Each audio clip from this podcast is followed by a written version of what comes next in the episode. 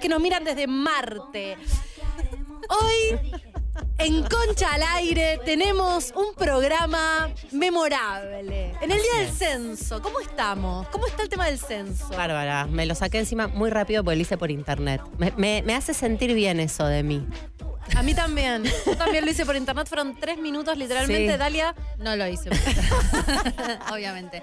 Y mi hija dijo, ya vino el sensacionalista. Ay, amor. Me mata la gente subiendo fotos de esperando al censista. ¿no? Era, es que era como medio Papá Noel, ¿viste? Sí. Como, ¿Querés que te toque? Sí. ¿Querés que venga? Que ya venga el censista. Bueno, hoy tenemos un programa Yes. que está buenísimo. Siempre. Siempre está buenísimo, pero hoy particularmente, eh, ¿qué vamos a tener en el programa?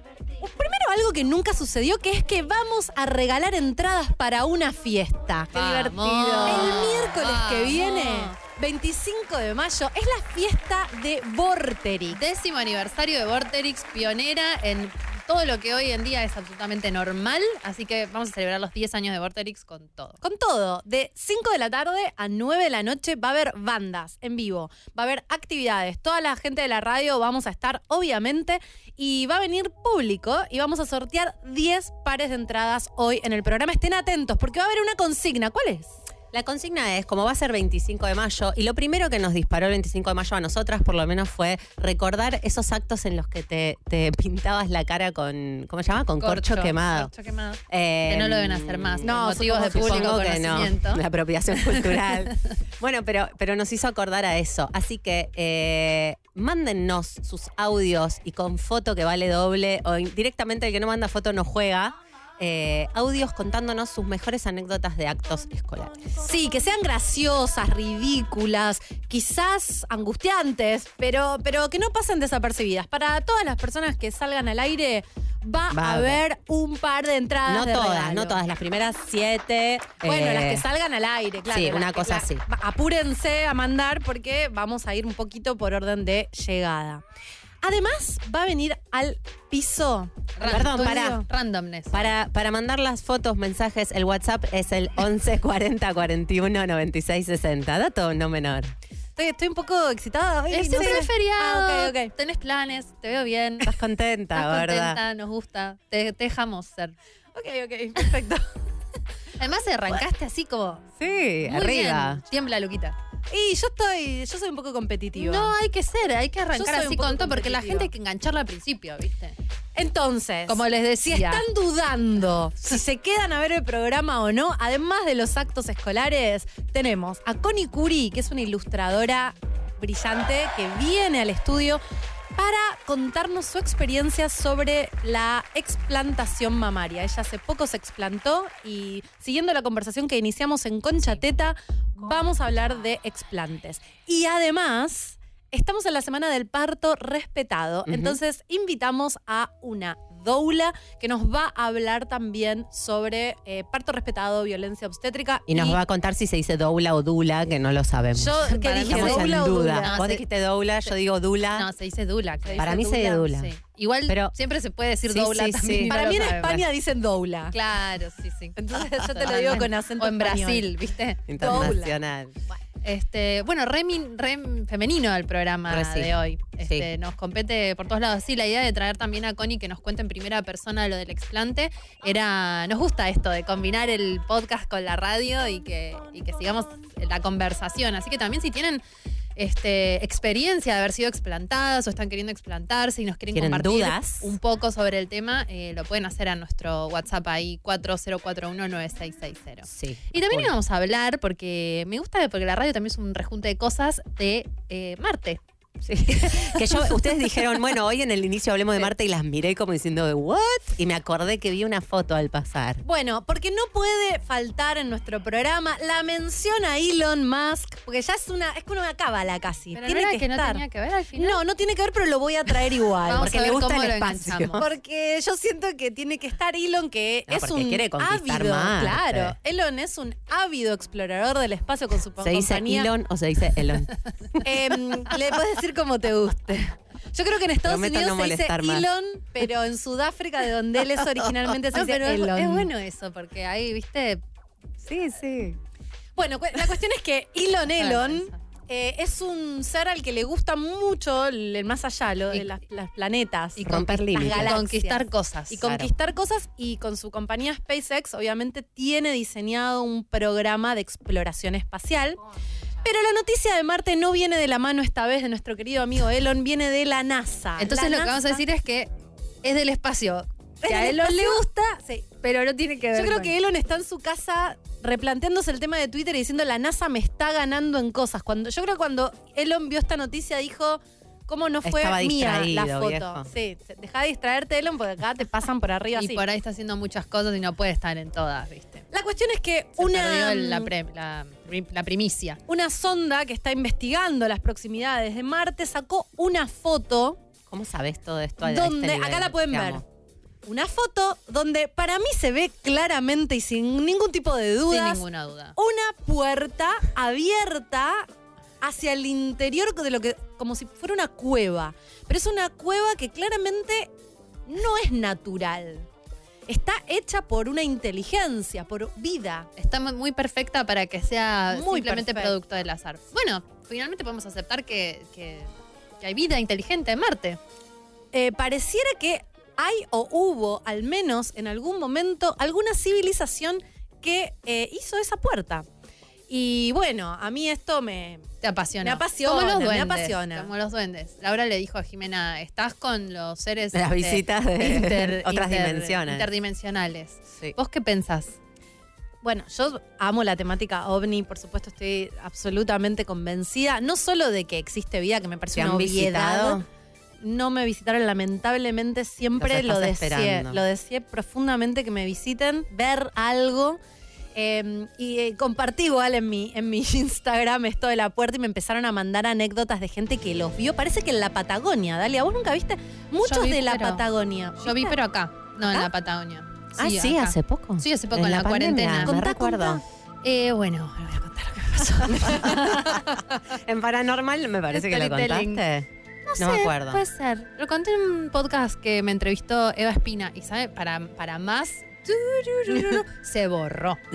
Y lo tuvimos que volver a hacer. Wow. Eh, lo que me pasó fue que estaba trabajando en mi escritorio y me agarró como una especie de ataque de pánico que no me suelen agarrar, aunque parezca que sí, ya no.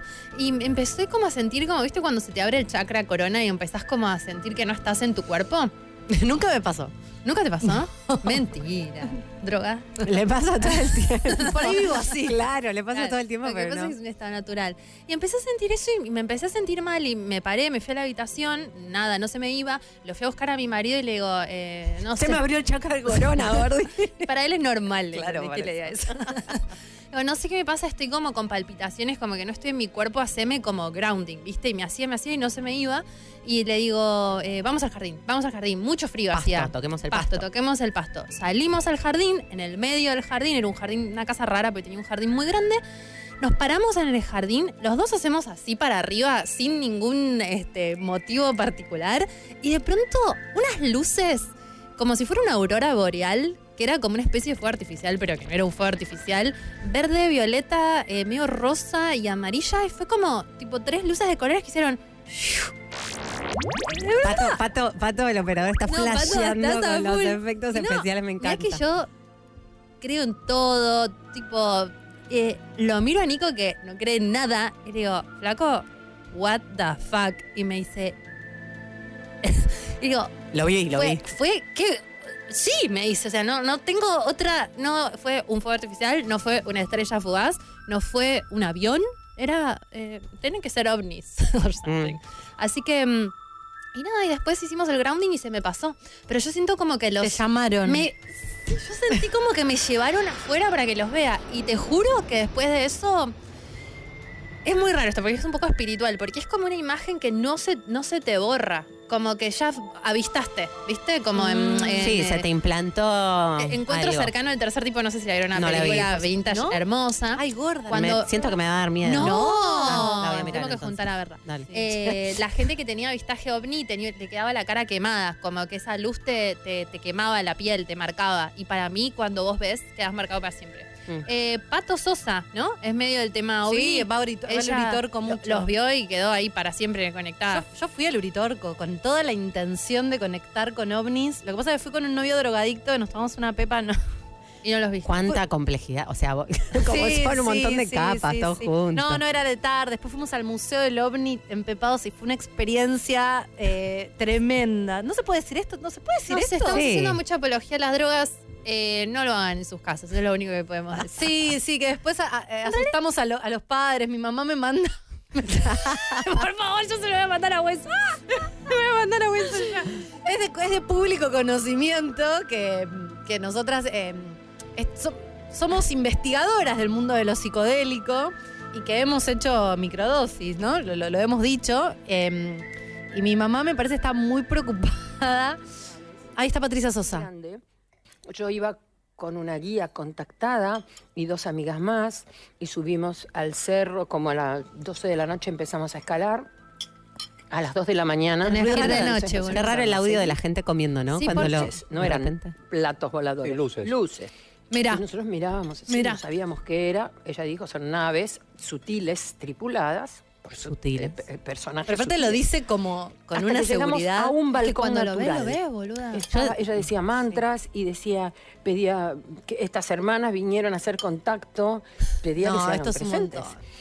En un momento me dice, me están diciendo si querés cantar. Nos tomó no, pato, ¿eh? no, Les cantó, les mentira. cantó. No, esto es real. Y entonces, no. yo había compuesto la primera vez que había visto las luces, hacía 10 años Ah, antes. ya habías tenido un. Sí, Tiene sí, un pero, tema. pero pequeño fue mi, mi- mis avistajes pequeños. había Es como la encuentro. versión, Yo eh, el tema argentina Luces. de iOrigins. luces que se apagan. No le hagan shaming, les boluda. canté. Te quiero ver cuando veas uno. Como si ¿Qué vas a hacer, Jimé, 15 cuando veas autos te prenden los focos. No. Vinieron así. No, no vi el trayecto como venían de repente. Llegaron. Bueno, ¿ves? Bueno. Está apasionante. Wow. Yo los que. Quiero no, ver. no, me sorprendía que la guía pudiera interpretar que querían que Patricia cante. Eso es lo que digo. No, no es que no, creo en ella. Ella, siento que- ella sintió que quería que Que la cante. llamaron a cantar. no, que la guía les dijo, creo que están diciendo que tenés que cantar, les dijo. Y yo ahí Había que ser ovnióloga. no para- lo sé, no lo sé. Yo, yo vos, siento vos que de vieja de, lo- voy de a los ser- intermediarios. Yo de Hasta siempre que de- no lo veas. Exacto.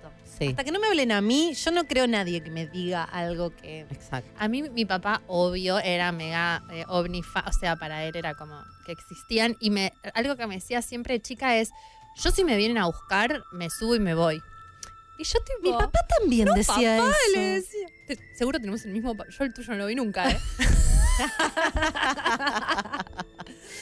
Yo te diría que son como las dos caras de la misma moneda. Claro, uno que se dejó llevar por un lado y el otro para el otro. Pero decía como, flaco, no me digas eso, ¿me entendés? Me, me, me perjudicás, no te Mm. vayas. No los voy a querer a los ovnis. No, claro, no te vayas. Le decía yo, quédate acá conmigo. Pero bueno, era.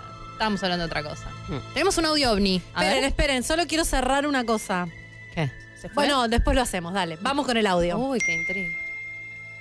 Hola chicas, me llamo Antonella. Tengo un tío que es la persona más seria del mundo y una vez yendo, volviendo por la ruta, me contó que había mm, que lo visitaban por las madrugadas y que llegó un punto en que ya no podía dormir, temía dormir. Y después los veía por la calle entre las personas como vestidos de ¿Cómo personas eran? normales. Pero cambió de tema porque, bueno, temía que parecer un loco. Pero es la persona más seria del mundo. Wow. Eso ya es un montón. Verlos ya. Verlos en la- entre la gente, Sí. empezás como. ¿Se acuerdan de B, Invasión Extraterrestre? Re, Era fanática yo de esas. ¿Nunca la viste? No, ciencia ficción nunca. No, gorda, pero cuando éramos chicas que había No tres programas veía. en la tele. No. Ay, me encantaba Eh, Diana, que era la mala. Y para vos, Laura, ¿qué es la puerta marciana esta? Marciana Cuando, porque Marte. cuando decíamos eh, que yo me voy a, a la garcha, ¿no? Pensando en, en- Qué lindo eso. Eh, Sí. Eh, no, pienso en que hay, hay tipos de inteligencia que desconocemos. No sabemos quién y qué hizo eso. Pensamos que, que el. Digo, tiene forma de algo que podría haber hecho una inteligencia parecida a la humana. Y eso es lo que nos sorprende. Pero por ahí hay, hay marcas de presencia de un montón de tipos de inteligencias que desconocemos que no necesitan ser una puerta en Marte. No sé si se entiende. Por Como ahí, que- la, re creo que hay un montón de inteligencias. Por ahí la- ¿Qué es la vida? por ahí la ¿Cómo que Tierra vida? misma de Marte es inteligente y puede hacer. Exacto. No, no, digo. ¿qué, abre una puerta y, Exactamente. y la cierra. Sí, qué es vida? totalmente. Por ahí en Marte hay, hay súper eh, ciudades que están ahí, pero no las vemos. Exacto. Sí, porque no las estamos pudiendo ver. O por ahí vibran. El otro día que estoy con mi curso de, de DJ porque no tengo nada que hacer. Entonces, Estoy aprendiendo a este, mezclar música. Gente, es una locura. Y como nunca voy a aprender a tocar ningún instrumento, dije voy a aprender a mezclar. Está muy bueno. Y entonces mi profesora me dijo... em, de los ovnis a los DJs. Sí, pero ¿por qué? Por vibración. Pues estábamos hablando de qué espectro eh, de audio es el que uno escucha en los agudos y en los graves. Entonces, eh, las cosas pueden sonar y vos las escuchás cuando vibran en este rango. Si suena por, si vibra por acá o por acá, no lo Más escuchás. Lo mismo para ver, para Exacto. mí. Mirá si la, la, este, vida marciana vibra en una frecuencia Mirá si que están es acá. invisible, pero está existiendo. Mirá si acá. están acá. Yo creo que están acá. Igual, Mirá si vos convivís con uno todo el día. Yo estoy empezando, yo estoy empezando a sentir que están, este, nosotros. están, Muy están estando de tanto que no, nos pero invocamos. re creo, que, re creo que existen otros tipos de inteligencia que nos fascina ver eh, las manifestaciones de, de que eso es real. Eh, pero no sé, yo nunca vi nada que diga, ah, esto es de otra dimensión, todavía no, no conecté con otras Siento dimensiones. que somos el meme ese, ¿lo vieron alguna vez que decía, estoy aburrido? Estabas, aparece con podcast, tipo con... Y te planteo otros tipos de inteligencia. Y vos tipo estabas tomando tu mate con bizcochitos y ahora tenés miedo de que venga un ovni a abducirte. A robarte los Y bizcochitos. después está todo el gate de la gente que tiene sexo con alienígenas, pero no en plan ¿Qué? de los huevos y toda la fantasía, sino gente realmente que dice. dice que ha sido este, Inseminada. e inseminada y como todo un gate de sexo con aliens. No sabía, eh. no, Sí.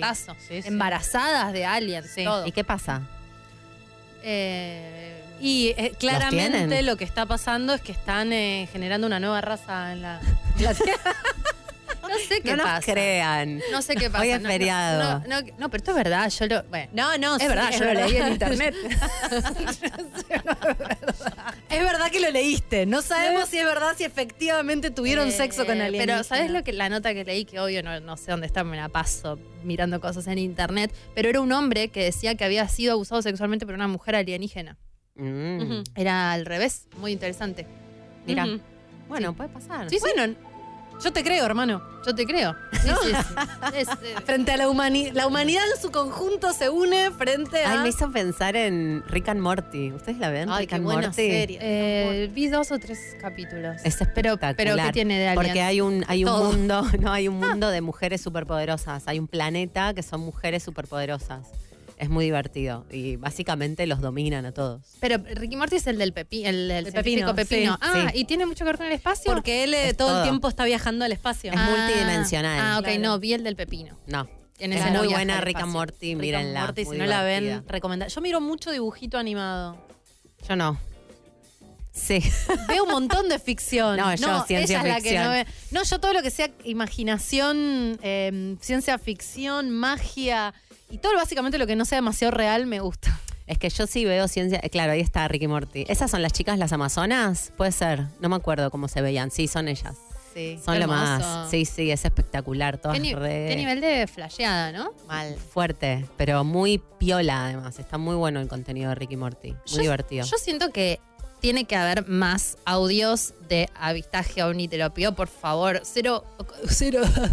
11 40 41 ¿Los audios de avistaje 9660. ovni se ganan entradas o no? No estoy entendiendo, no estoy Sí, entendiendo la. para mí sí. Pero, para, hay que preguntarle a la otra chica que quizás no era de Buenos Aires si puede venir la semana que viene. Yo- Recuerden mandar si pueden venir a la fiesta porque se van a ganar dos pares de entradas. Claro. Un par de entradas para la fiesta Che, qué de qué espectacular. Qué bien. Eh, bueno, bajando un poco Sí, a un tema más a serio. la, ter- a la tierra. a la tierra. No, quería hablar de las microdosis. Ah, dale, perfecto. Che, ¿le podemos mostrar el mensaje de la mamá de Jimena? Te lo mandé por WhatsApp. No, mi mamá me parece está preocupada porque piensa que yo voy a terminar eh, te- te- como, no sé. Perdida en la Perdida, calle. perdida. Como si yo todos estos años no hubiera sido una persona sensata con mi vida. Ella está muy preocupada.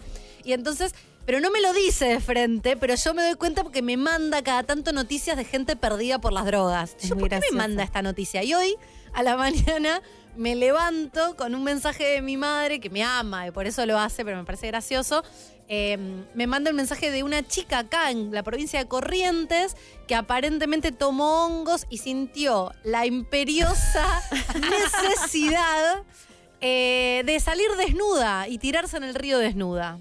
Mi mamá está preocupada y me manda estas noticias. Corrientes, consumió hongos alucinógenos y se metió desnuda al río. Laura le responde, ja, ja, ja, ja, ja, y yo le pongo accurate. Pero es que te puede pasar, lo que pasa es que tiene que tomar un montón. Claro, tenés que irte un poquito de mambo. No, y yo lo que pienso es, no lo tomes, o sea, va. Yo, mi, mi política con, con las sustancias es tomalo en espacios que puedas eh, hacer y que puedas sentirte libre para, no sé si Que estar en alguien que te pelotas, pero cuide. claro, que, que a mí me gusta tomarlos en, en- en la naturaleza, en lugares en donde no haya mucha gente, donde no haya mucho quilombo, por si me pinta la desnudez. No me pasó. Igual convengamos que la microdosis no te hace hacer nada de todo esto. No, la Estamos microdosis hablando no. de dosis más grandes. Dejemos de hablar de drogas. Sí. pero ¿Por qué querías hablar del microdosis? No, porque quería traer la noticia esta porque quedó Ah. trunca. Ah, ok. Yo siento que después la gente dice, ¿qué pasó al final con... eh, ¿Qué pasó con la chica? ¿Vos leíste No, la con la noticia? chica no tengo idea qué pasó. La noticia para mí era que esta- estas, em, estas noticias que me manda mi madre en un intento de hacerme recapacitar con respecto a la temática hongo. A mí me gustaría traer algo que vamos a, hablar en profundidad hacia el final del episodio, del episodio del programa, pero que eh, esto de la semana del parto respeta- respetado, eh, yo mucho no me enteré, me enteré porque una oyente eh, me dijo, che, es la semana del parto respetado.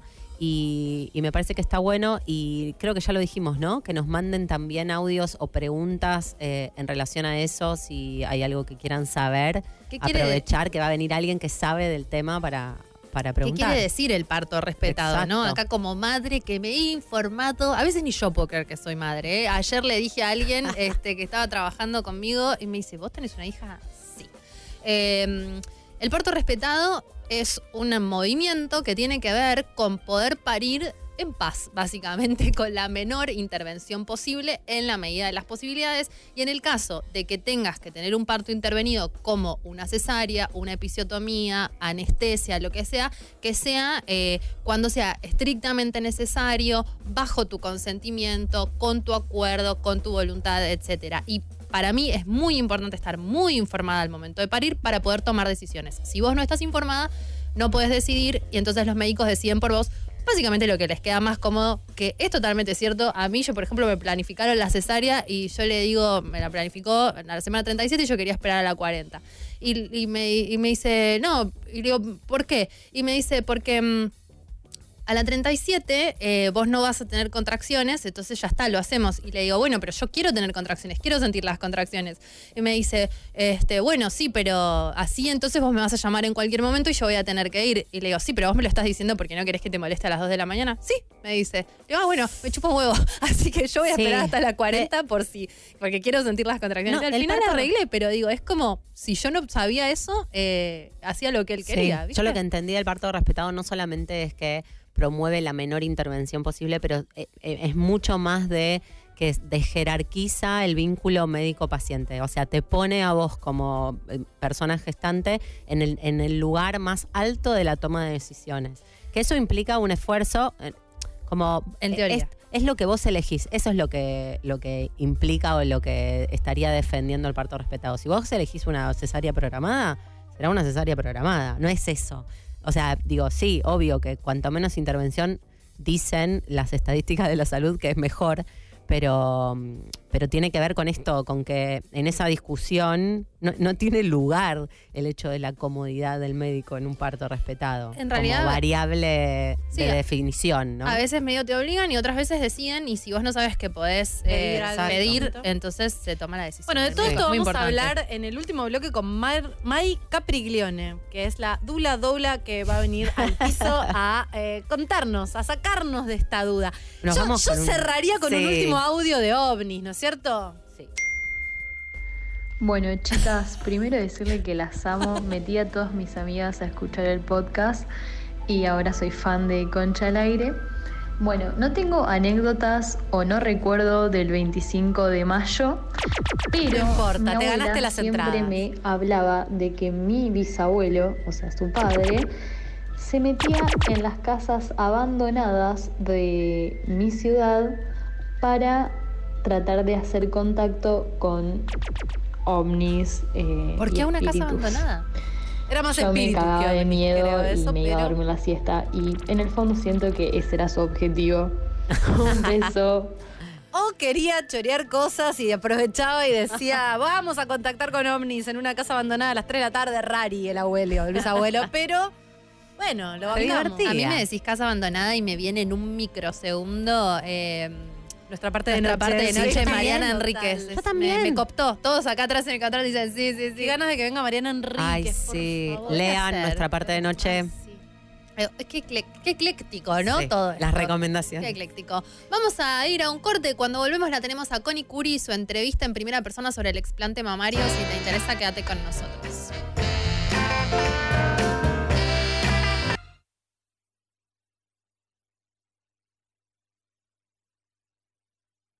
Escuchando nada. Bueno, estamos aquí nuevamente en el segundo bloque de este programa. Eh, ahora vamos a bajar un poco el tono. La tenemos en el piso a Connie Curi. Bienvenida, Connie. Connie es ilustradora espectacular. Eh, Connie, ¿cómo es tu Instagram? Arroba, Eh, arroba conicuri o arroba conicuri en bajo, cualquiera de los dos. arroba Connie Curi. Pueden ver las bellezas que hace, muy relacionadas. Son bastante sexuales también en algunas de sus ilustraciones. De hecho, ilustraste el último libro de, de la, La LIC. LIC. Sí, sí, de vincular. Hicimos, hice la mayoría de las ilustraciones, las que son las parejas y las que están en la tapa y todo eso, las hice yo. Es como un hilo que se va retroalimentando. Me parecieron buenísimas, muy eh, claras las Muy lindas. ilustraciones. Muy lindo, Muy bellas. Felicitaciones. muy divertido. hacerlo. Pero no es por eso por lo que está aquí hoy nuestra invitada. Muy valiente, ¿no? Porque Muy. hablar en primera persona de esto que es No súper solo íntimo. hablar. Connie, trajiste material. Traje, traje material didáctico. No, no, voy a- no quiero mostrar el DNI, después te carpetean, viste, te ponen que debes la patente. Pero acá tenemos eh, los implantes Las mamarios de, de, de Connie que se, que se lo sacó. Y hay uno que está todo amarillo, ¿qué le pasó? Hay uno que está amarillo, es el derecho, que estaba completamente roto. Ah. Wow. ¿Y te pasó algo que se rompió o se rompió solo? Se rompió solo. Eh, a ver, yo las tengo, las tuve puestas desde los 18 hasta los 29. Re pendeja. Sí, re. Cumplí 18, tipo, o sea, a los tres días del cumpleaños me operé y no tenía absolutamente nada. Así que fue como todo un cambio. Y esta se rompió hace un año. ¿Lo Eh. supiste o te enteraste cuando te explantaste? No, lo supe por un examen de rutina ginecológico, o sea, me fui a hacer una eco mamaria como todos los años y ahí salía que tenía una rotura intracapsular, que es cuando se rompe dentro de la misma cápsula que genera el cuerpo para aislar la silicona del cuerpo. Mm. Claro. O sea, cuando dicen que una silicona está encapsulada, todas están encapsuladas, Es solo que hay veces que la cápsula se puede eh, contracturar y ahí genera dolor. Esta lo que tenía era una rotura adentro de la cápsula que de todas formas eh, es un peligro porque la silicona puede filtrar fuera de la cápsula, irse a los ganglios y empezar a causar Menos un mal que te hiciste el control entonces. Sí. ¿Y por qué se rompió, sabes? Ni ¿De qué depende? La Ok. verdad que ni tengo mis teorías. Tengo mis recuerdos. claro. Muy bueno. No quiero echarle la culpa a nadie, pero tengo mis teorías. Una apretada que decís, che, esto estuvo de más. Sí, sí, sí. Oye, Bueno, pero- puede pasar. Pero qué loco. Bueno, la decisión de a los 18, ¿con qué tenía que ver? con una inseguridad propia tremenda. O sea, toda mi vida fui muy chata y la gente siempre me lo hizo saber. Mm. Eh, siempre fui muy flaquita, por lo cual tampoco era como una cosa de, de- No había manera que yo acumule grasa, porque no, no había dónde. Entonces era como que toda mi vida crecí completamente chata Mm. y a los 18, bueno, podía, tenía la obra social que me lo cubría y dije, bueno, ya fue, lo Ah, hago. Eso, mirá qué loco. Las obras sociales que un Sí. poco acompañan eso y también hay gente que se saca ciertas obras sociales porque Mm. Para las estéticas. Sí, tienes una estética por año. Sí. Exactamente. Así que me operé completamente convencida que es lo que necesitaba para tener un poco más de autoestima y un poco más de seguridad. Y bueno, no. Y así fue, ¿no? Me imagino. No, vino con terapia. Ah. No, no, pero digo, eh, eh, ¿te sentiste mejor teniéndolas? Sí, pero bueno, todo lo que es Sí, obvio, si no lo laburás adentro, viste, como que no tiene tanto sentido. Claro. O sea, sí, me sentía, me ponía una bikini y me sentía re no sé, tetona, ni siquiera me sentía sexy, o sea, me miraba al espejo y decía, bueno, ahora tengo el cuerpo que debería tener. Era más como, bueno, estoy cubriendo una falta que, que todo el mundo parece que tiene. Y fue como muy loco porque la realidad es que si yo lo pienso en retrospectiva, nunca me sentí cómoda con mi cuerpo en esos primeros años. O sea, la, eh, la comodidad o la seguridad con mi cuerpo empezó, no sé, hace un par de años cuando empecé terapia y me di cuenta que venía por otro lado. Claro. Debe ser muy fuerte, ¿no? no tener, vos ahora te estamos viendo que, que, que sos re flaquita y de repente de la noche a la mañana, literalmente en un par de horas, ¿cómo uno se acostumbra a un cuerpo distinto, a otro cuerpo? Es muy loco, yo tenía mucho miedo de cómo me fuese a pegar. De hecho, tardé un año en tomar la decisión. O sea, me enteré en febrero del 2021 y lo hice recién ahora en fines de abril. Eh, yo pensaba, tipo, mucho en eso. Onda, me voy a despertar y voy a tener, dejar de tener este cuerpo hegemónico que tengo, porque la verdad es que mi cuerpo entra en los cánones de la hegemonía, pero de cabo a rabo, y de repente me saqué las tetas, que ni siquiera son las tetas, son las- los implantes. Y es como, qué loco, porque de repente mi cuerpo empieza a ser una cosa mucho más real y genuina y saludable para mí misma. Eh, pero es verdad que de repente es como, wow, sí, no tengo tetas, o no tengo tetas chiquitas, o la ropa que, que usaba antes, tipo, hay cosas que no puedo usar más. Eh, pero está bueno en cierto punto, porque la verdad es que me alegro mucho haber priorizado mi salud y sentirme bien y dejar de cargar con esto que en un punto es una imposición social. Es, definitivamente. Sí.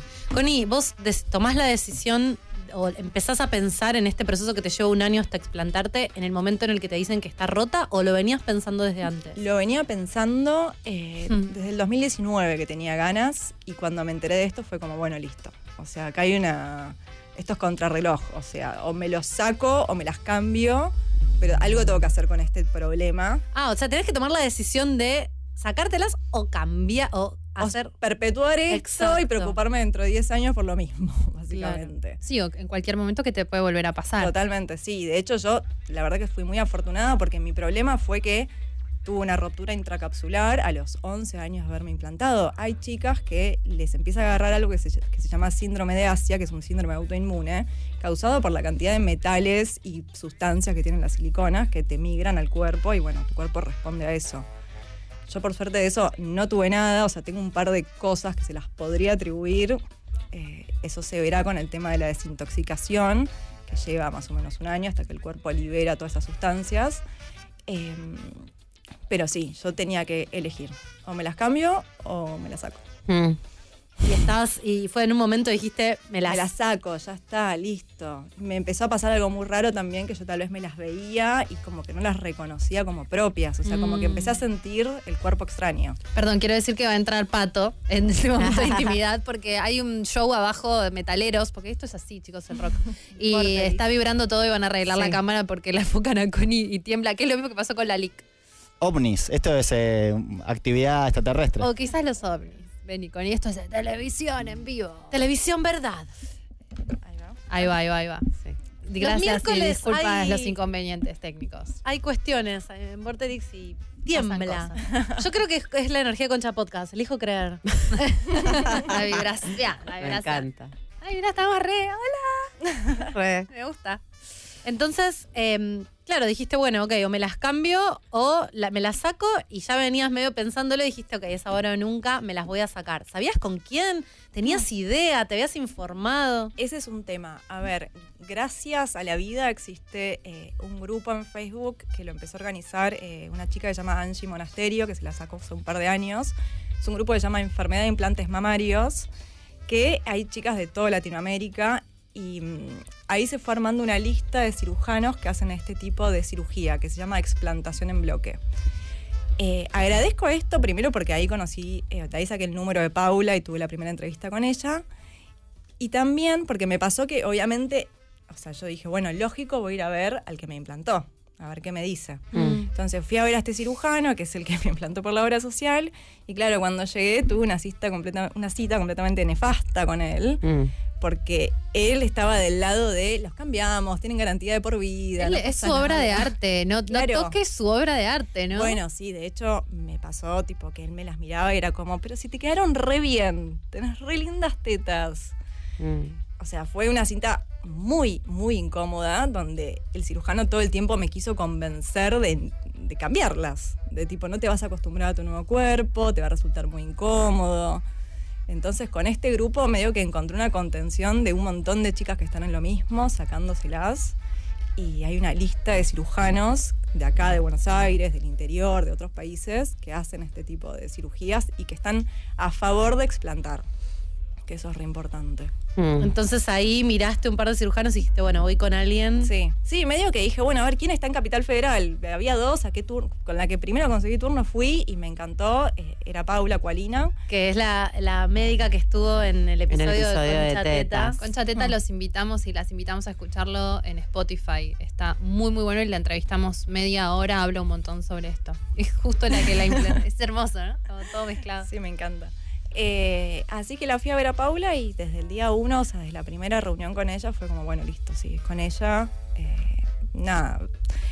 Uno tiene muchas, muchos miedos al principio. Mm. El principal, que después todas mis amigas se asombraron cuando vieron el resultado, es tipo, pero no te va a quedar como piel ahí. Claro, colgando?". caída. Y no, cero. O sea, Mm. el tipo de operación que se hace es reconstructiva también. O sea, no es Ah. que te sacan el implante y cierran y listo, ¿no? Tipo, sacan piel, dejan todo. Yo te juro, me miro hoy en día y es el pecho de los 17 años. O sea, es Mm. lo mismo, la misma piel, la, misma magnitud de mama, todo. Mm. Eh, es muy loco. También eso es como que te sien- no se me hace sentir rejuvenecida. Claro. Qué bien, lo mejor de todos los mundos al final. Encima a los 29, yo no quiero pecar de, de, de sobreastrologizar las cosas, pero retorno de Retorno. Saturno, Sí, ¿no? muy Ahí, bien.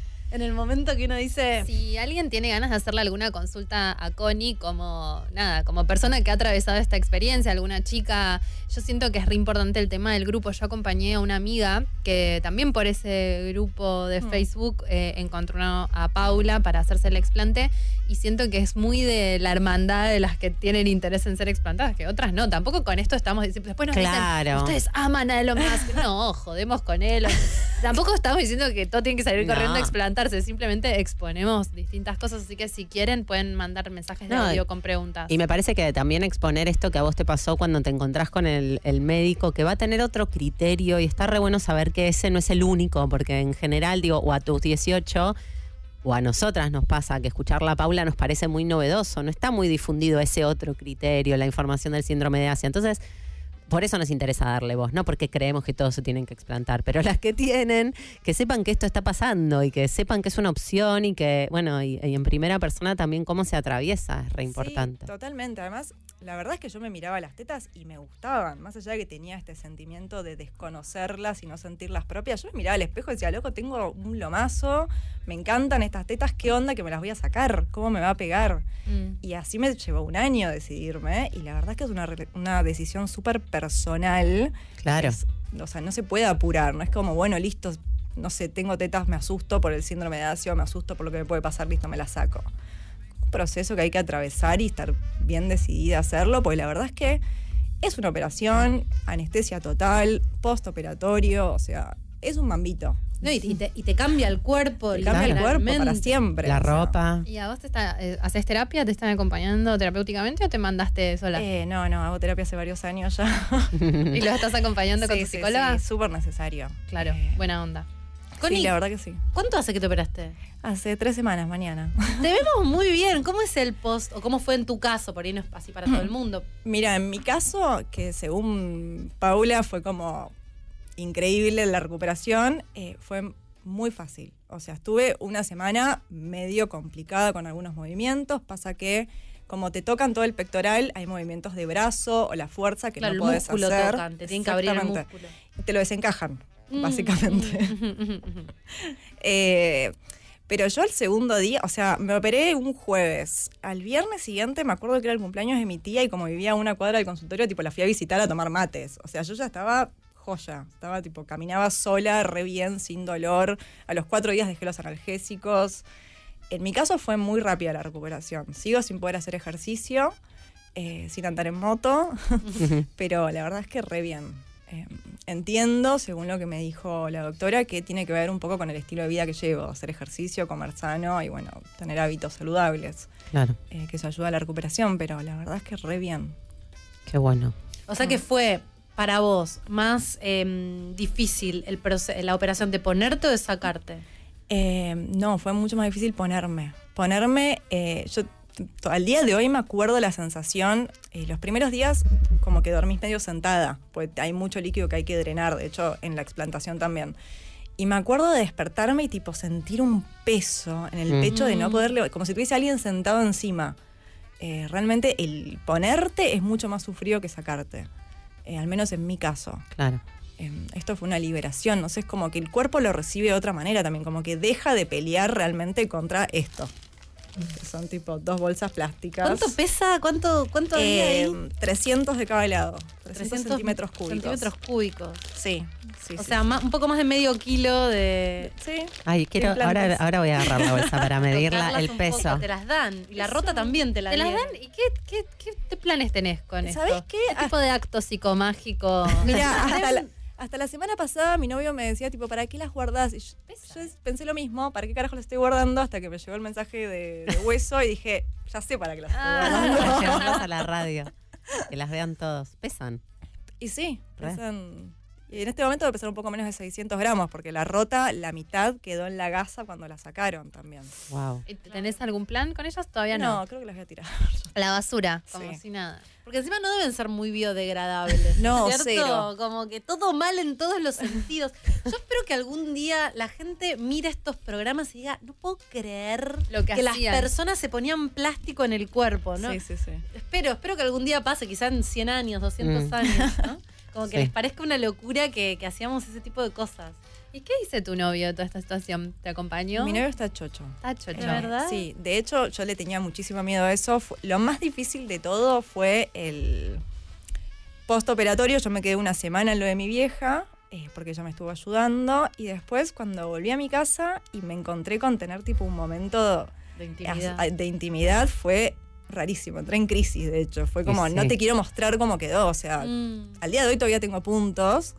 Me lo sacan el viernes, creo. Eh, entonces era como, qué difícil mostrarle esto, pero él siempre me apoyó una bocha y de hecho, llorando yo a mares, él me mira y me dice, yo, ¿alguna vez te diste cuenta que no te tocaba las tetas antes? No me gustaban las siliconas. Y yo Oh. tipo, bueno, gracias. Sí. como que me reapoyó y eso, es, no sé, suma un montón. Claro, porque es que- también puedes sentir medio que lo estás traicionando, ¿no? Como, che, sorry, no sé, hoy tengo 90, mañana tengo 80, te pido mil, pero es una decisión que quiero tomar y, bueno, obvio en este caso te súper acompañó, pero también puede ser que le dé un poco de tristeza. Sí, ¿no? pensando en que en algún momento no es tu caso, pero digo, me acuerdo mucho el relato de me las regaló mi novio, me, re- me las regaló mi marido.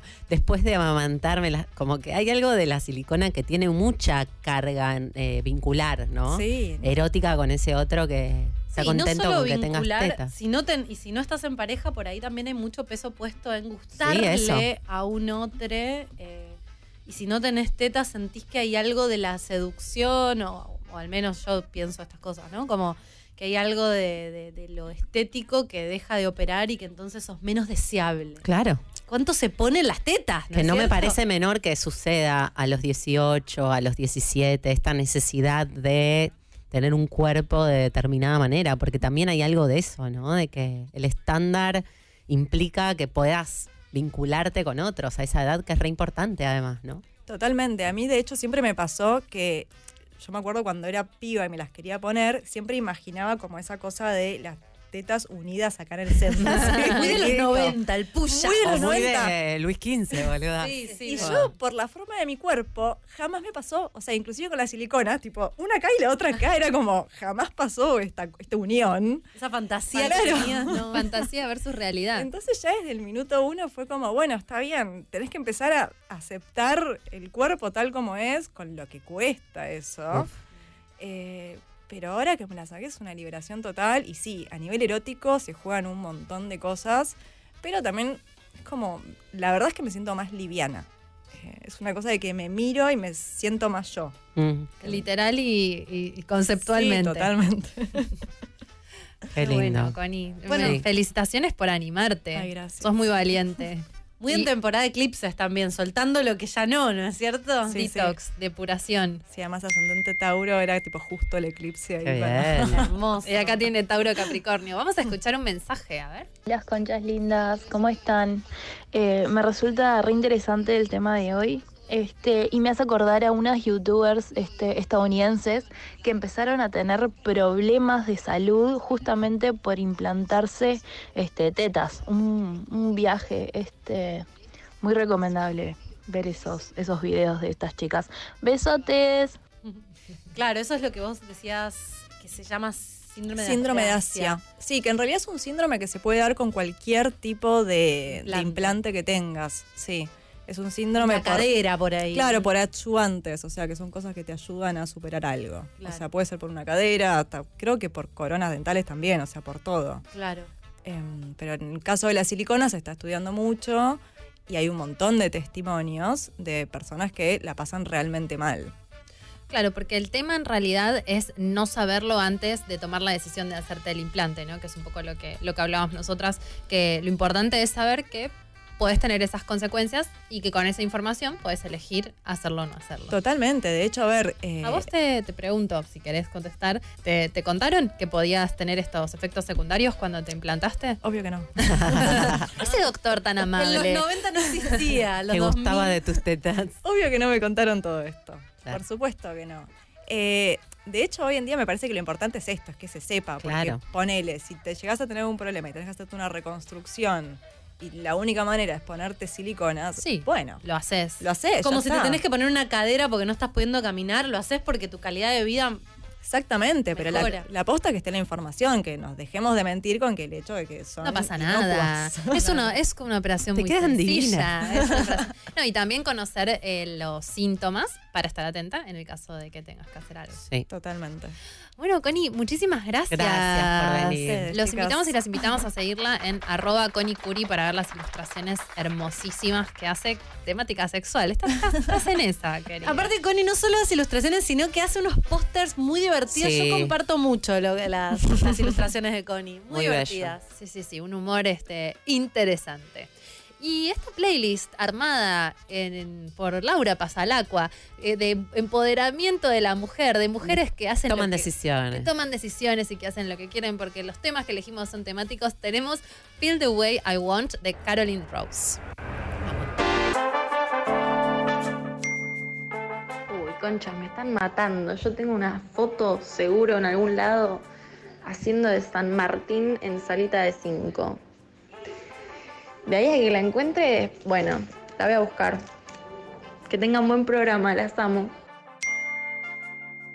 Hola conchas, ¿cómo andan? ¿Todo bien? Eh, bueno, les voy a contar mi anécdota. Me acuerdo que con una muy amiga mía de mi, que somos amigas como hace ya prácticamente toda la vida, eh, 22 años, eh, justo nos habíamos, eh, nos teníamos que disfrazar de mazamorreras que nos había tocado a las dos. Y nada, yo le había dicho que, que también me iban a pintar con corcho la cara.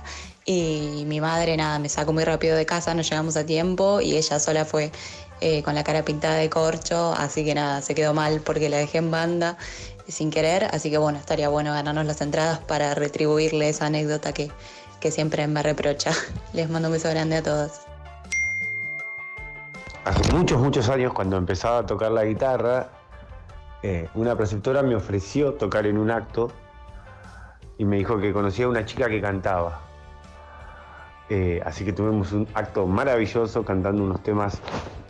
eh, era medio goma, pero actualmente es mi pareja. Así que eh, estamos muy enamorados. ¿Cómo nos gusta el amor en este programa? Al Cuando vengan a la fiesta, vengan a saludarnos. Me gustan esas historias. sí. Es muy la chica que, que llamó primero que dijo me, me Sí. hacían hacer de San Martín muy de colegio solo de mujeres. Porque yo, a mí El me crossover pasaba. de género a esa Siempre edad es raro. teníamos que hacer de varones porque éramos todas chicas. Qué loco Colegio un cole- católico. Sí, un colegio solo de mujeres, gorda rarísima. En realidad, em, yo ya lo conté esto, ¿no? Mi colegio católico tenía un lado de mujeres, una iglesia gigante y en el otro lado el lado de varones, El pero los- profiláctico. la iglesia era el profiláctico Tan total. gráfico, ¿no? Grafiquísimo. y además bueno, se llama Oscalechea, boludo, es un montón. es un montón. Tiene lechea en su Eso, eh, se llama, significa casa vasca Yo- en, en euskera. Ay, bueno, pero a mí me viene como que, bueno, quiero aplaudirme a mí misma porque pasé una hora y dos minutos sin hacer ningún comentario sexual. Escuché el, el, el episodio, el capítulo, ¿cómo se llama? El programa El anterior. programa anterior. Estaba como muy con el tema sexual. ¿Ustedes lo, lo escucharon? Y pero tardo Scorpio, eclipses, para Me mí. agarró, me tomó. Ah, no me la me- pasé hablando no me de coger. cuenta. Nivel que alguien tuiteó y dice, chicos, basta hablar de coger. bueno, no sé. A veces pasa, chicos. Quiero decirles que en este bloque vamos a hacer algo que no solemos hacer mucho, pero que nos encanta, que es tener llamados al aire. Nos quedan solamente dos entradas. Dos pares Dos de pares de entradas. O sea que en este bloque, si quieren llamar, pero tienen que tener una buena anécdota. Con foto, con material audiovisual. Bueno, por ahí si es muy buena y no tienen foto no pasa nada, pero si tienen foto, si tienen video, manden. Puede ser de otros actos que no sean necesariamente el 25 de mayo. no, No, por supuesto. de- Cualquier acto escolar. Historia de amor, garpa. ¿Ustedes Sí. actuaron? Yo siempre, act- yo era la protagonista de las obras en general en, en el colegio y en el jardín de infantes, ya de chiquita. ¿Con qué, te, ¿Con qué rol te consagraste? Tuve dos roles consagratorios. En Salita de Cuatro hice Susana Jiménez. Ah, para, perdón. de- Vamos. eh, 4966-9660 para perdón. llamar, ¿eh? Porque eh, los llamados es otro teléfono, no Ah, llamen al WhatsApp. ok, 4966-9660. Muchos seis. 666. Bueno, muchos 69. Em, entonces, Susana Jiménez. Susana Jiménez era la. No sé, ¿Por se qué ve- actuaron de Susana Jiménez? Era un colegio medio progre. Ah, no era el que lo- colegio católico, No, claramente. este no, este era el Jardín de Infantes no era católico, donde los padres actuaban también. ¿Viste esas cosas que mis padres obviamente no? Porque Los padres Sí, actuaban. actuaban los padres también con los niños. Bueno, pero era un fin de año donde no, que Ya te te veo, mandan a actuar, Barbie. me corto las pelotas. era el programa de Susana Jiménez, donde pasaban distintas cosas en el programa y yo hacía Susana Jiménez. Me acuerdo que me compraron unos tacos de plástico rosa Ah. y me- un vestido fucsia de tafeta y yo me sentía... ¿Peluca? Susana Jiménez. No, con mi pelito castaño, pero muy maquillada. ¿Hay ya fotos de hay, eso, hay por fotos, pero no las favor? pude Ay, please, encontrar. Susana. Please, No las pude Susana. encontrar, no las pude encontrar. Y después en otro, en el colegio ya católico, también era un acto, de- no sé si de fin de año de qué, pero era un, también era un programa de tele donde pasaban distintas cosas en el programa y yo también era la conductora del programa. Eh, y yo estaba chocha. Me acuerdo que Con la conducción. hacía la conducción y, y me acuerdo que mm, cuando bajé del escenario se acercó una madre y me dijo, ¿vos trabajás en la tele? Y Ay, yo mi dije, amor. Te amo, Como señora, que no te conozco. Ad- adolescente que trabajaba en la tele. Pensó que yo trabajaba en la tele. No, igual era primario esto, sería séptimo grado. Pero ¿no? eso, eso está en la sangre. Ay, Una- visionaria. Re. Mirá, mirate Pero ahora. después- después- Mirate ahora. Estás en la tele, Jimena. Después fui al casting de Amigobios y no, no quedé. ¿Fuiste al casting de Amigobios? Al casting de ¿Me estás jodiendo? Yo no sabía, me llevó mi mamá. Espectacular. no ¿Cómo lo sabías? No, me parece que no entendía bien de qué iba. Medio que no sabía ni qué era, porque no estaba al aire todavía. Era para la ah, previa. claro. Un grado de separación de Andy. Ay, sí. Exacto, podría haber sido la, La novia de Andy. Yo siento que no tenía una cara muy hegemónica en ese momento donde era muy importante ser rubia y tener una nariz chiquita. Mm. Y creo que no fue, no fue por eso. No, Eran No iba otras por ahí. épocas. Sí, eran otras cosas. Eh, Mírate ahora, mi amor. Justo el otro día venía pensando, eh, hablando de las tetas y de la hege- hegemonía, que si yo hubiese tenido tetas o hubiese sido más linda, no hubiese logrado ni la mitad de las cosas que, que logré en mi vida. Dios te da, Dios te quita. No fui- polémicas, pero un poco comparto. Pero sí, más bien, imagínate. O sea, me hubiese dedicado básicamente, ya rompí el, el- la récord, a coger. Imagínate, re fácil. Estás con pibes, no haces nada, te encontrás a alguien que te mantenga, chau. Pero si no hay que ahí. No sé si es tan lineal, pero seguramente que, que Ah, no. influye. No digo que todas las personas bellas, no, no estoy diciendo Sí, que sí, el sí. mundo, digo yo. En tu caso. Conociéndome, ¿entendés? Puede ser. ¿Vos, Laura, qué pasaba con las obras del Me colegio? encantaba. Es muy loco para mí eso porque durante mucho tiempo fui muy ostrácica. Eh, pueden llamar oyentes y confirmar si es una palabra que existe, porque nosotros la usamos mucho y nos han dicho que no existe. Pero durante mucho tiempo yo soy más, y ahora también soy un poco bastante más de esconderme, aunque no parezca. Pero en, mi infancia y adolescencia, ponerle hasta los 15, eh, me gustaba mucho eh, actuar y protagonizaba los actos del colegio. Cada vez que había una oportunidad, yo quería algo, un rol importante. Siempre iba a primera, muy ariana también.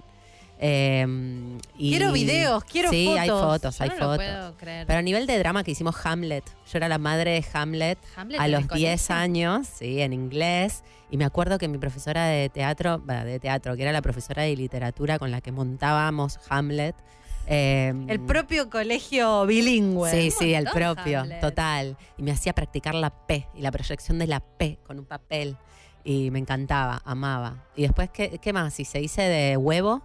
Eh, hice huevo y Te tenía. ganaste las- te ganaste las entradas, Laura. Hice de huevo, como tengo una foto que es muy graciosa, la vi el otro día, estoy tipo eh, como en una bolsa blanca Aparte, grande. para mí, tu vieja se ponía re las pilas Sí, con los trajes. Tu pero vieja, mi vieja es muy, es pone- handy Claro. y sabe coser porque había hecho un curso de corte y confección y nos hacía camperas, nos hacía cosas, entonces nos hacía los disfraces y me, me hizo una bolsa gigante como de raso blanca y un moño amarillo en la, en la cabeza. ¿En qué circunstancias necesitaban un huevo arriba del escenario? Hay una canción en inglés que se llama Humpty Dumpty. Ay, sí, me la claro. cantaba mi abuela. Y eran como, era como un acto que estaba todo hilado de canciones típicas, medio cultura popular inglesas.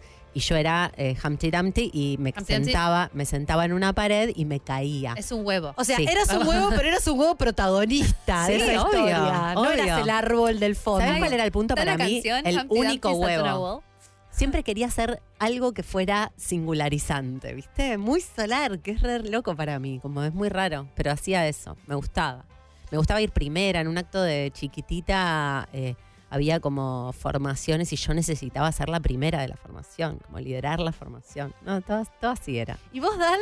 Yo quisiera que tu hermana, tu mamá manden una foto vestida de huevo de Laura. No, no. Creo que la tengo Estoy tratando acá. de imaginarlo y no, no.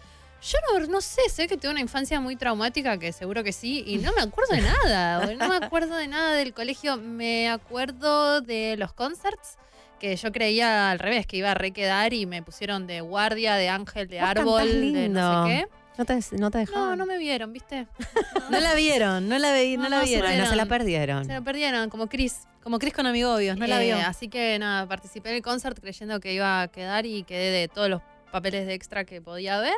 Y en el colegio no me acuerdo qué, qué me estaba pasando, no, no. Pero vos salteaste mucho distintos colegios también. Que tenías que ganarte tu lugar. Yo creo que tenés que ganarte una reputación. Puede ser. Para, para el huevo. poder Puede ser, please. ¿Encontraste Laura, el mandáselo a hueso que lo ponga en la cosa. Por favor. No, lo que sí recuerdo que fue un acto que no fue un acto mm, este, de- este, patrio, pero sí fue de quinto año.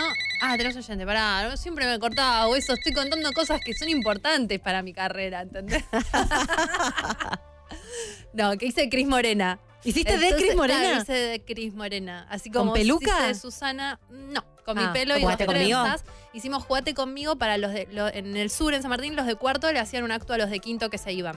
Entonces nosotros les organizamos eh, el show de Jugate conmigo, y los hicimos jugar y yo era Cris. Ah. Y eso sí me acuerdo y me, me consagré, me consagré. Bueno, vamos a charlar con Bastante. alguien. Bastante, ¿no? Sí, ok, tenemos un oyente, un llamado al aire. Hola. Hola, buenas tardes, chicas. Hola, ¿cómo te llamas? Joana, Hola, Joana, ¿cómo estás? bien, muy feliz por el programa de hoy porque se tocaron temáticas que es verdad que no hablamos nunca y me parece también importante marcar el cariño en Prisma Si bien sí. tenemos cosas que con el tiempo fuimos corrigiendo porque, bueno, no era todo tan ideal como nos mostraba, pero creo que todas y todos los que nos criamos tenemos ahí como un recaudico de amor. ¿Estás en Córdoba. Joana? No, en Buenos Aires. Ah, pero ¿sos cordobesa o...? No, para nada. Eh, no, mi- un poco y un poco. O sea, me crié en parte en Córdoba y milité en Buenos Aires así, gente eminente. Pero no se te lavó nada El el, acento. Ay, más cordobesa no se consigue. No, no, no, espectacular. Más cordobesa que el Fernet, dice acá nuestro, nuestro operador. No tomo Hermoso. alcohol. Por eso creo que no me va a ver a dar nunca el Ah. pasaporte. Ajá, ajá, ajá. Muy bien. Bueno, No tomo Joana, alcohol, no como choripán, ni, ni esas cosas clásicas que, que hacemos ahí en... Pero bueno. ¿Cuarteto? Ariana. acuariana. ¿Bailas cuarteto? Eh, me gust- mm, Sí, sí. Me, me- de chiquita me acuerdo que íbamos a, a París, a- bueno, de pequeña, vieron que comemos lo que nos dan. Mm. este y me sacaban a bailar y yo siempre me negaba. Me sacaban a bailar y yo no quedaría Qué bailando. que me, saquen. me, me quedaba ahí paradita. Pero en las parrillas bailan en Córdoba, es la República Nacional de. Córdoba. Por lo menos en el noventa y pico, dos mil, sí.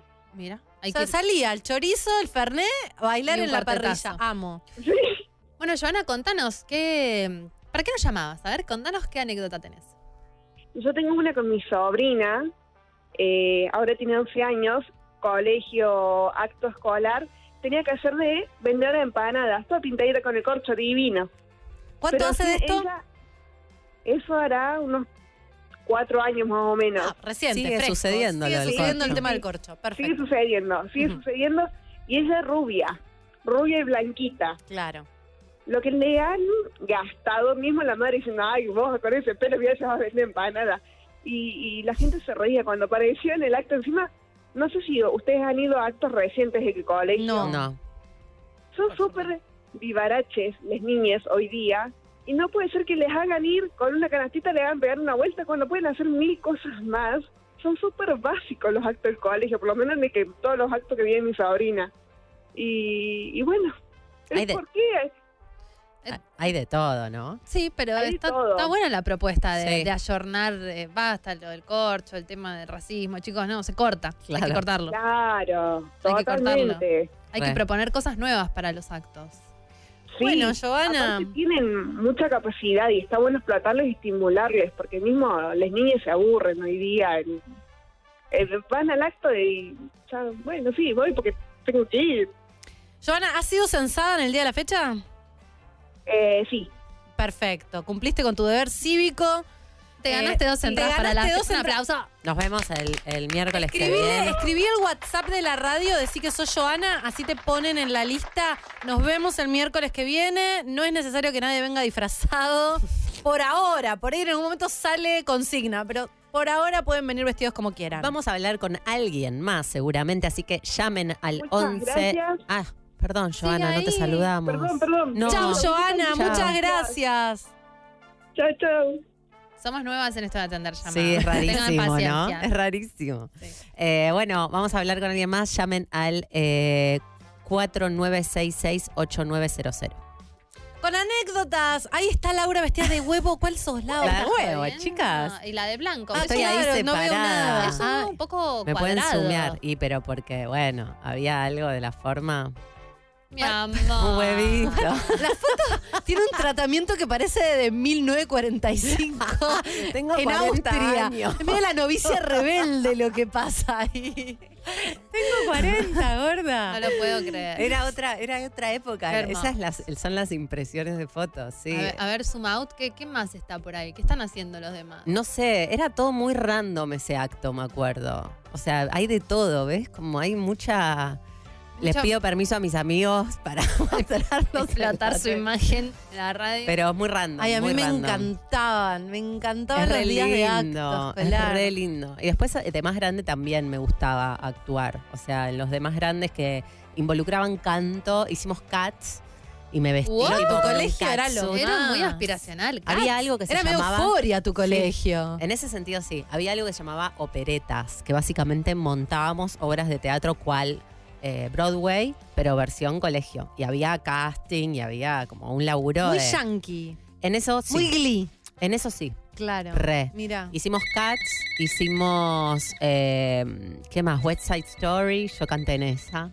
No, todo muy, muy pro. Era muy divertido esa, esa parte. Una explotación Muy artística. bien. Tenemos a Florencia, una nueva oyente. Hola, Florencia, ¿cómo estás? Hola, ¿cómo andan chicas? Muy bien. Bienvenida a Concha al Aire. ¿Dónde nos está Ay, llamando? bueno, qué lindo. De Misiones, de Posadas. Ay, qué lindo. Ah, bueno, entonces, si te ganas las entradas, no vas a poder venir a la fiesta. ¿O sí? ¿Por qué no? Ah, Vení. sí, más vale, feriado. obvio. Eh, pero aparte es la excusa perfecta para ir a Buenos Aires. Hermoso. Espectacular. Quiero. Esa es la clase de oyentes comprometidos que queremos. A la altura de la apertura de Jimena de hoy. Exactamente. Florencia, ¿qué Genial. temperatura está haciendo en Misiones ahora? Em, hacía hoy a la mañana 11 grados. Ah, o sea, frío también. Muy bien. Sí, está fresco. Aparte está todo gris. Hoy el día estuvo bastante para quedarse en casa. Para escuchar Concha al aire. Totalmente. Sí, tal cual. Muy Qué bien. bueno. Bueno, Flor, contanos, ¿qué anécdota tenés? Em, estuve escuchando que están con el tema del, del acto del 25 de mayo. Sí, de Igual, actos escolares. si querés opinar de aliens o implantes mamarios, bienvenida también. Elon ¿eh? ¿O de Musk. parto respetado?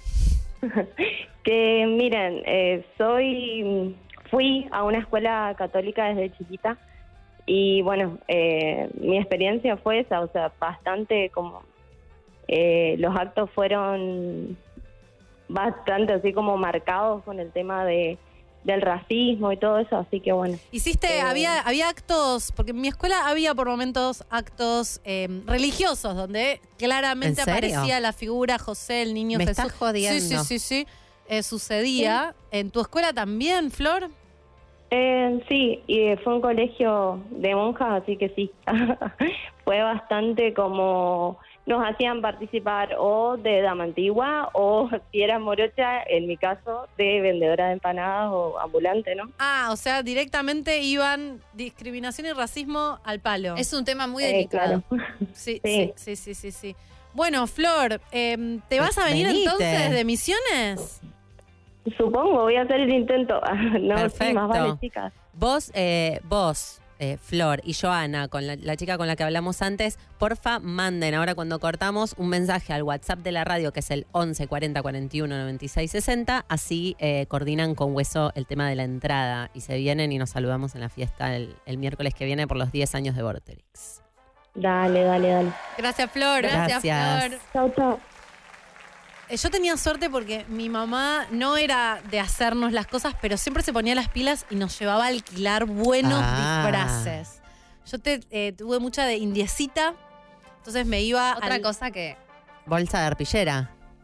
Eh, vol- no, no, me iba a alquilar el disfraz y en Montegrande, donde yo vivía, había un lugar de, de disfraz. Entonces tenías que correr para agarrar el disfraz porque si Ah, no te lo el- manoteaban claro, las otras. Venía la temática, la Claro. época y todas las indiecitas del condado de. Montegrande. No, y además, Euskalechea gigante. Gigante, Mucha gente. 90 personas. Pará, y vos tenías el baile loco este que una vez nos mostraste que hacían. El baile vasco. Ah, la fiesta vasca. Otro acto importante, como mi colegio era vasco, a fin de año se hacía lo que se llamaba la fiesta vasca, donde participaban, era un colegio muy, muy, muy grande. Era- imagínense que había tres eh, cursos de mujeres y tres cursos de varones por año, de primer grado a quinto año. Sí, y éramos treinta y pico por aula, o sea que imagínense la cantidad de gente. Y eh, nos enseñaban a bailar vasco, una actividad obviamente que me sirvió mucho en Salida después, laboral. eh, con mucha salida laboral. Y no solo eso, sino que te tenías que comprar el traje típico de vasca. Y, y los bailes, que eran hermosos, igual era divertidísimo. Es re lindo. Íbamos bailando, era medio. mm, ¿Viste esa como que Tirolés, saltá? me da. Medio, ce- no, medio, No, medio como celta, irlandés. medio irlandés. Sí. Y había unos que tenían uno, un palo y vos tenías que ir golpeando, te ibas golpeando con los palos. Ya, con te- los ya otros. verte hacer la mímica es No, pero lo garpa. Vimos las fotos en México, ¿te acordás? Sí. con un muy pañuelo. linda. Y- Era border tirolés. Era lo medio veía tirolesa, medio tirolesa. Y mm, era, en el, el colegio era gigante, tenía muchos, muchas canchas de cosas, de, de fútbol, de rugby, qué sé yo. Entonces era siempre al aire libre. Y se armaban unos bailes que éramos cientos de personas bailando vasco ahí. Qué Eh, cosa, los Muy colegios, divertido. Qué cosa rara. Sí. Igual también, a mí lo que no me gusta mucho es cuando eh, hacen el concert y te tenés que ir a comprar el, el- A donde el te traje. mandan. O mandarte a hacer el traje. Sí. O, viste, como mucha plata. Hay mucha competencia. A mí me pasaba Ay, mucho sí. eso de. Me acuerdo un acto re traumada yo con este. Fue muy gracioso. Eh, mariposas. Éramos todas mariposas y cada madre interpretaba mariposa como se le cantaba el orto. Y era muy peligroso también, ¿viste? Había la que alquilaba el traje mariposa y las que se lo hacían. Mm. Eh, y era en una época que asumo que pasaban cosas en mi casa, no sé si se había muerto mi abuelo o algo, pero a mí me mandaron de mariposa roja con unas medivachas sin shortcito, medivacha arriba de la bombacha blanca. Y me acuerdo de estar, yo tenía cinco. Y, y los veía los nenes de abajo que me señalaban así la bombacha y me miraban, no sabes el trauma de ese acto de mariposa. Es como que la exposición también viene con, con eso, la competencia, que tu traje, que mi traje, Ay, que. además que puede ser una mariposa medio sad. Si a mi hija le toca que la tengo que. O sea, imagínate. ¿No va te a tocó ser todavía? Una mariposa muy, muy triste. Ah, No, ¿vos? ¿vos? Pero vos te pensás que yo sé hacer un No, disfraz. pero se lo alquilás. Lisa te va a dejar ir por ir a poco en su disfraz. No, obvio que se lo, se lo alquilaría, pero también siento como que tiene algo de que está bueno hacerlo. es re lindo. Sí, no tenés tiempo. Digo, en- entran muchas cosas en el disfraz Actogate. Porque si después empiezan como, no, todos tienen que ser iguales, entonces todos vamos a comprar este disfraz a este proveedor. Hay como una especie de mafia del proveedor del Re. disfraz. Este, Ya sabes la empresa que te puedes poner ahora que, que está escolarizada. no sé, te no, la ya las mamis no, no, no. Es un mundo complejo. No, no es lo mío. Pero me pasó, o sea, todo esto lo sé porque mis hermanas hacían los concerts, que son, tengo una hermana de 5 años menor y una 10 años menor, y la veía mi vieja con este tema de que todos los monitos iguales, todas las Mm. iguales. Todos los huevitos iguales. Todo- las maripositas. y después va la mariposa re arriba y la mariposa toda así. Claro.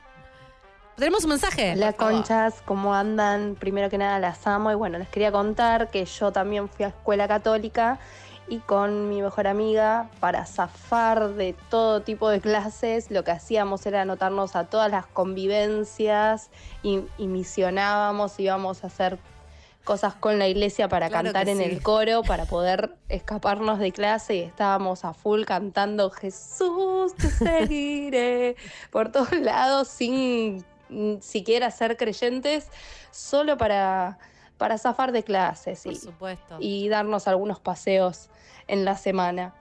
Lo rehacía yo. Yo tomé la confirmación, de hecho, por eso, justamente para no ir a clases. ¿En serio? Y porque en un momento vinieron a ofrecer, y aparte lo hacías con hombres. Yo cualquier actividad que fuera en el colegio con mixta, que generalmente eran cosas católicas, yo decía, sí.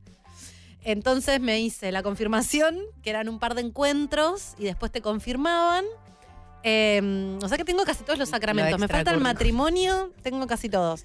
Eh, y la extrema unción, que en algún momento. ¿Qué Y es la extrema unción? cuando te estás por morir, te dan el último sacramento antes de morirte, le se llama la extrema unción. Ah, mierda. Pero eso Extrema sí- sí- sí unción. sabes. Son unos hijos de Y no viste que Eso sí siempre. sabes que te vas a morir. Bueno, estás Sí. muy enfermo, entonces te dicen, ¿quiere que llamemos al cura? Y vos decís, sí, que, Wow, que- que le vengan a dar la favor. extrema unción y vienen y te untan. No, esto no sé si es verdad. No, tenemos que Yo llamar a Edu. Creo que te untan con algo y te dicen unas palabras y te dejan ir. Le voy a preguntar a Edu Hay ahora. que le, mando, le preguntarle. mando un, un WhatsApp para que, para que nos informe. Eh, yo me acuerdo que a mí en la- el colegio era un colegio que estaba empezando a dejar de ser católico. Y porque, viste, a veces ya, ya hay gente que no, no comparte. El colegio, del- uno de los 150 colegios que fui, el Colegio del Sur, y vino un cura y nos dijo, bueno, eh, voy a, este, el que quiera eh, confirmarse. Y yo como toda inquietud espiritual, digo, yendo, fui y se sentó y me dice, bueno, lo que sí necesito es que el primer compromiso que tenés que hacer es no tener sexo extramatrimonial, no consumir ningún tipo de drogas, no mirar pornografía. Y yo lo miré y le dije, mira, no te, No te lo no puedo te puedo prometer. nada. O sea, básicamente había empezado a fumar porro, a coger con mi novio todos los días y a mirar porro con él, ¿entendés? Era como, estaba haciendo todo lo que no podía hacer. Tenías que dejar todo eso por Jesús. Y en, en su mundo sí.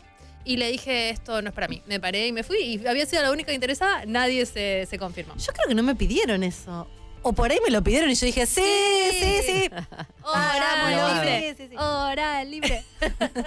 No, creo que no, creo que en mi colegio no, no creo que nadie podría usar la, la palabra porno, no, no podía ser eh, emanada del labio de nadie. No, no. Ni te lo dijo las tres cosas que más me gustaba hacer me las canceló. Dije, no, chicos, no, no podemos llegar a un acuerdo de esta Yo manera. ni, ni me acuerdo con qué, qué pasó.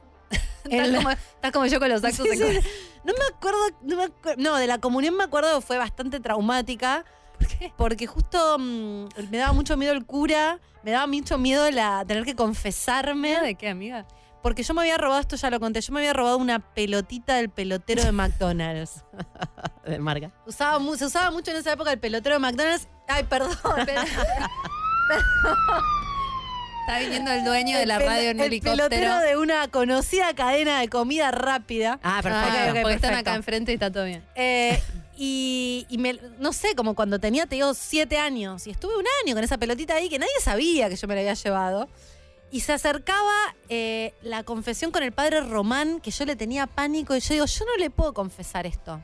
No puedes. Entonces pedí ir a McDonald's, llevé la pelotita y sin que nadie sepa la volví a tirar en el Al de. Hipólito Yrigoyen. Sí, Era el único que había en ese único. momento. Mam- mamá, tengo que ir al... No. Sí, sí, no, y yo no les dije a nadie porque era tabú, era un acto de rebeldía que yo había tenido y la devolví y ahí me confesé. No, y además el día que me tomé la comunión se murió mi abuela, la mamá de mi mamá. Ah, Entonces fue un día muy qué traumático. feo. No así la confirmación, que sinceramente no me acuerdo qué pasó, si fue una misa, no sé qué hice, a qué me comprometí, lo olvidé. Acá están. ¿Vos tomaste la comunión? La comunión sí, me encantó. Mi vieja me había hecho un vestido. O me mandó a hacer, no me acuerdo, pero era una cosa medio extraña y modernosa para ese momento. eh, y era muy especial y era muy bello. Y yo me quejaba, obviamente, porque no lo entendía en ese momento. Eh, me gustó, me encantó mi festejo. Después me seguí yendo, seguí yendo a la iglesia, porque yo iba a la iglesia, fui hasta los 15, Acción Católica. Y era la más chiquita, eran todos adolescentes de 16, 17 y yo tenía 10. ¿Viste? Tomás la, Mm. confirma- la comunión, la tomás ahí. Entonces yo participaba de Acción Católica y una vuelta volví eh, con la boca rota, porque me habían subido un sub y baja y me habían. Ah. como que, no sé, había algo de que. Sí, como de que yo no estaba para, para jugar con chicos de 17, o eso entendieron mis padres. Esto es lo que yo me cuento, les voy a preguntar. O mamá, papá, llamen si quieren a la radio, cuenten, la verdad. ¿Pero tu Pero- colegio era católico? No. ¿O ibas a todo esto? Yo iba a misa porque mi viejo es bastante católico religioso. ¿Y vos tomaste en el colegio? A vos. Sí. No. Ah, Yo ah, también ¿no? la tomé. No, no, no. Lo- no te laburaban, me parece mucho la. mm, ¿La mundo comunión en el el mundo colegio, comunión no? en el colegio. me parece que sí, no, ¿verdad? yo la tomé en Monte Grande, en la parroquia de Monte Ay, Grande. yo la tomé en el colegio armenio, porque yo fui a todo tipo de colegio, fui a un colegio armenio. En armenio tomé la comunión. Wow. No, no, espectacular. O sea, vos te reís de mi vasco. Armenio es un montón Ah, también. te- te- ¿Tenés danzas típicas armenias en tu haber? Eh, no, no, no sé si llaman danza. Tenía, atención, cocina armenia. Ay, qué Muy rico. bien, cocina hacer el, el asmallín, el, el niño envuelto, que no sé cómo se llama, el varenique, toda la cuestión. Me acabo de acordar de algo que me acaba de venir a la cabeza que es rarísimo, que mi vestido de comunión era el vestido de casamiento de una de las mejores amigas de mi mamá, que me lo regaló y me... Pero, ¿y ¿Cuándo y se me lo- casó? no sé, A los 14 casamientos. me Ese lo dio fitting. y me lo, me lo achicaron, no sé, me lo Un montón. ajustaron. ¿Te casaste de novia? casamiento. Por eso Mm, qué me, raro, me te tomé la cagaron. comunión de casada, de vestido de casamiento. Yo no entendía el peso de esas cosas en ese momento. Yo siento que vamos a aprovechar el corte para charlar del tema. Sí. Porque en algún lugar para mí vos Algo sentís pasó que te ahí. casaste que ya me con casé Dios. con Dios, boluda. Uy, se me acaba de ocurrir, ¿eh? no, Tengo una estamos- anécdota rápida, si Ay, quieren. por Sí, por favor, favor. prende tu cámara. De mi Miren confirmación. qué lindo. Pato, ¿vos Sí, tenés novia? ponete. Tengo novia, sí. Ay, boludo. Tengo Quería novia. hacer gancho Feliz con las cumpleaños, Pato, lo decimos Muchas al aire. gracias. Eh, mi confirmación, yo estaba obligado a tomar la confirmación porque estaba en un colegio de curas Católico. y no te dejaban pasar de años si no estabas confirmado. Uh, extorsión. Repetidas Extorsión. para siempre, Así ¿no? que tuve que confirmarme y para eso tenés que elegir un padrino. Es Sí. verdad. Y yo elegí a mi padrino real de, de nacimiento y Del bautismo. de bautismo, quiero decir, que es mi tío. Y claro, esa persona tiene que estar confirmada. Y mi tío no estaba confirmado. Lo, lo trajiste a la... re- Era como todo, cualquier paso que querías dar tenías que, comprometer a alguien. Así ¿Mintió? que tuvo, no, tuvo que ir a confirmarse. Porque. con- o sea, confirmé a mi tío para que me confirmen a mí. ¿Cómo no te mandó a cagar? Pero ¿qué pasa? Eh, mi tío tenía un cura amigo. Y le dijo, toma, y le, le firmó un papel, toma, estás confirmado. Espectacular. Y así nos, confirmam- nos confirmamos los dos y me pude seguir en ese colegio por un año más y después me fui. Ay, Pero qué increíble. Así que se- sirvió. Se, se tuvo que confirmar para pasar de año y lo tuvo que arrastrar al otro a confirmarse. Ojo que con el casamiento pasa lo mismo. Es, te querés casar por iglesia, tenés que estar bautizado con la comunión, con no sé qué. Ahora cambió un poco, pero en un momento que a mí se me había ocurrido casarme por iglesia, eh, te ¿Con, piden esas con tu cosas. marido que es judío? Ah, con otro se te ocurrió. Yo averiguo Perdón, cosas. perdón. Averiguo cosas por las dudas. No, no pasa nada. Hermoso. Eh, bueno, entonces, en el próximo bloque tenemos Sí. a la Dula. Vamos a hablar sobre el parto respetado. Vamos a hablar seriamente sobre Jimena tomando la comunión vestida de novia. Me parece fascinante. si quieren, pueden mandar WhatsApp al 4041 Voy a buscar opinando. También podemos hablar de Laura vestida de huevo. Y vamos a escuchar ahora a la número uno, la que la rompió en el festival, que no voy a decir el nombre, Miley Cyrus Wrecking Ball. Estamos de vuelta en el último bloque del programa. Yo como que subo y bajo, ¿no? Como de repente, ahora estamos de tranquila. vuelta. Estamos de vuelta y tenemos eh, a una invitada que me da mucha curiosidad. No sé demasiado sobre la temática. Bienvenida, Mai Capriglione Dula. Se dice Dula y no Doula. Se escribe Doula, se dice Dula. Bienvenida, Mai. ¿Cómo Muchas estás? gracias, muchas gracias por invitarme. Estoy muy contenta de estar acá. Bueno. Contanos un poco primero qué hace, qué es una, para todas las personas que nos están escuchando, viendo, qué es una dula. ¿Qué hace? Las dulas hacemos muchas cosas y no hacemos nada al mismo tiempo, pero acompañamos procesos. Eh, en general, lo que yo hago y lo que la mayoría hace es acompañar eh, como el proceso perinatal. Puede ser pregestacional durante la gestación, el trabajo de parto, el nacimiento y el puerperio. Hay algunas que acompañan abortos, eh, duelos perinatales. Bueno, es como procesos de la sexualidad de las personas. En mi caso, a mí me gusta mucho acompañar familias en el proceso de gestación y nacimiento. O sea, no es solo la mujer, sino a todo el grupo familiar. Eh, ¿Y desde qué momento una persona puede decir, bueno, quiero empezar a estar acompañada por una dula? Y cuando les surge el deseo. Pero tiene que ver con, tiene que ver con la gestación, tiene que ver con, con la sexualidad en relación a la reproducción. O, o la dula puede. En la menopausia, por ejemplo. Yo digo que siempre fui dula antes de ser dula de nacimientos. ¿Qué sé yo? Ok. Como es esto de acompañar los procesos de la, de la intimidad de las personas. Concretamente, digo, lo que más hacemos en general tiene que ver con la gestación y el nacimiento. Pero bueno, hay algunas que, que sí, menarquía, o sea, Eso, como claro. sí, la- la- todos los procesos vitales, ¿no? Claro. Eh, que están vinculados con la sexualidad en general. Mai, ¿qué significa dula? ¿Cuál es, Es la una, es- viene como del griego, si no me equivoco, y era esto de mujeres que acompañan mujeres o algo así como la historia de la palabra cuando me formé hace mucho y me lo aprendí y lo desaprendí. Y Mai, es interesante esto que decís de, em, de, de acompañar el proceso de gestación también. Yo pensé que era solo durante el embarazo y después del embarazo. Pero el proceso de gestación en el sentido de previo a estar embarazada también. si hay alguien que necesita como acompañamiento, porque a veces es complejo ese momento. Sí, claro. Mm, empezar a buscar y todo eso, me imagino. Eh, hay veces que sí. Yo he acompañado familias antes de, que estén gestando y después me manden la foto del test positivo y hasta que nació su bebé. Es que es un proceso energético re fuerte cuando lo haces conscientemente. A mí me dio mucha envidia cuando amigas que tipo, uy, quedé embarazada, ¿viste? Y yo digo, qué hija de puta, porque yo lo redecidí, empecé a buscar y me pasaron un montón de cosas. Como que es interesante saber que existe la posibilidad de llamar una dula cuando estás enfrentando esa situación para abrirte energéticamente a que eso suceda también, ¿no? Tal cual, tal cual. Eh, yo también la hubiese necesitado cuando busqué dos años a mi hija. Mira, Claro. claro. Pero no la tuve, no la busqué, no sabía ni que existían. Por eso Casi. digo que está bueno saber que hoy es un día de sepamos Sí. que existen cosas. Sí, ¿Sabes total. qué pensaba? Tengo una amiga que, mm, que está adoptando ahora dos nenes Mm. eh, y también es re fuerte ese momento, aunque no hayas gestado en tu propio vientre, se suma a tu familia, dos seres, uno es muy chiquitito. Eh, ¿También existe el, el acompañamiento por parte de dulas para esos procesos? La verdad no conozco, pero seguro que sí. O sea, si me llamaras a mí, te digo, sí, si lo necesitas, obvio. Por supuesto que después habrá quien le gusta esto. A mí me encanta acompañar gestaciones y nacimientos, pero no es que es lo único que puedo hacer. Claro. Y habrá quien dice, no, bueno, yo el duelo perinatal no lo puedo acompañar porque se le atraviesa su historia, bueno, lo que sea, ¿no? Que le pase a la persona. Pero, pero sí. ¿Y el rol como acompañante en qué consiste? ¿O cuáles son las, no sé, en qué, en qué estás capacitada como Las incumbencias, acompañante? las incumbencias Claro. profesionales. Claro, Sí, total. también cuál es el límite con, lo legal, ¿no? Con Porque es como un poco la partera que ciertas cosas puede hacer y ciertas no. no somos parteras, no asistimos eh, el nacimiento, por ejemplo, bueno, tampoco en la gestación. Es un rol desde lo emocional, ¿no? Acompañamos, también compartimos mucha información, conocemos de la fisiología, por ejemplo, en mi caso, estudio un montón de la fisiología del embarazo y el nacimiento, pero no soy médica ni partera, lo aclaro todo el tiempo. No tomo las decisiones tampoco por la familia, simplemente les brindo información sobre lo- la fisiología y acompañamos las decisiones de esa familia. No es que te quiero convencer de que no, anda para ir acá porque yo sé que es el mejor lugar. Claro. No, no es el mejor lugar, es lo que vos necesites y yo estoy ahí. Y si te la das contra la pared, yo estoy ahí para abrazarte y acompañarte con- en- a recibir el golpe.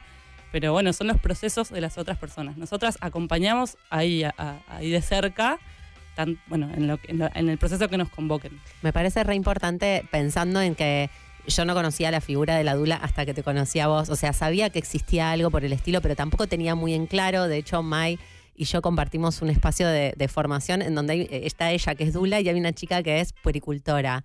Y te juro que el primer día o el segundo El le dije, sí, sí. chicas, ¿cómo es la diferencia? Porque no tengo la más puta idea. ¿Qué hace cada uno? Eh, pero pienso en que esto que des- como describís el rol tiene mucho que ver con la posibilidad del parto respetado, ¿no? Digo, en esto de que en general eh, hay mucha desinformación que le conviene mucho a, a ciertos sectores, que haya desinformación en relación a las posibilidades y que haya una figura que esté ahí también trayéndote data de, de Sí. opciones, ¿no? Sí. Me imagino que es re importante. De todos modos, damos la información que necesita la persona, o que Claro. nosotras pensamos que necesita. Por supuesto, nos podemos equivocar, pero yo tengo mucha información, pero quizás vos no estás así como ahora preparada para recibir todo esto que yo, bueno, estos años que hace que vengo haciendo esto, eh, bueno, fui acumulando, procesando ahí información y bueno, no brindo todo eso porque a veces abruma, Claro. pero sí, nada, a veces por más que eh, yo crea que te vas a dar la cabeza contra la pared, no Tenés puedo ir a decirte te vas a no te puedo, porque además no lo sé, a ciencia cierta, no lo sé. Eh, te, puedo, te puedo decir, mira, también están estas opciones, ¿no? Y bueno, y ahí es tu decisión y yo de vuelta estoy ahí para abrazarte si te golpeas la cabeza. Pero, por ejemplo, yo quedo embarazada mañana y entonces digo, bueno, yo quiero que alguien me acompañe emocionalmente. ¡Dalia! Se casó, o sea, en el bloque anterior ya ahora, ya- ahora está embarazada. Ahora vienen los hijos, obvio. Claro. Em, Es que cuando decís esas cosas a mí me da una impresión. Pero, vos- porque vos tenés una velocidad de materialización que es Claro, diferente a la que no tenemos tengo. nosotras. Yo digo, Ya quedo podemos decir embarazada. cosas. Mira, esta en dos minutos está Bueno. materializando. entonces, que- quedo embarazada. Mañana. Y eh, te llamo y te digo, bueno, quiero empezar como con un acompañamiento.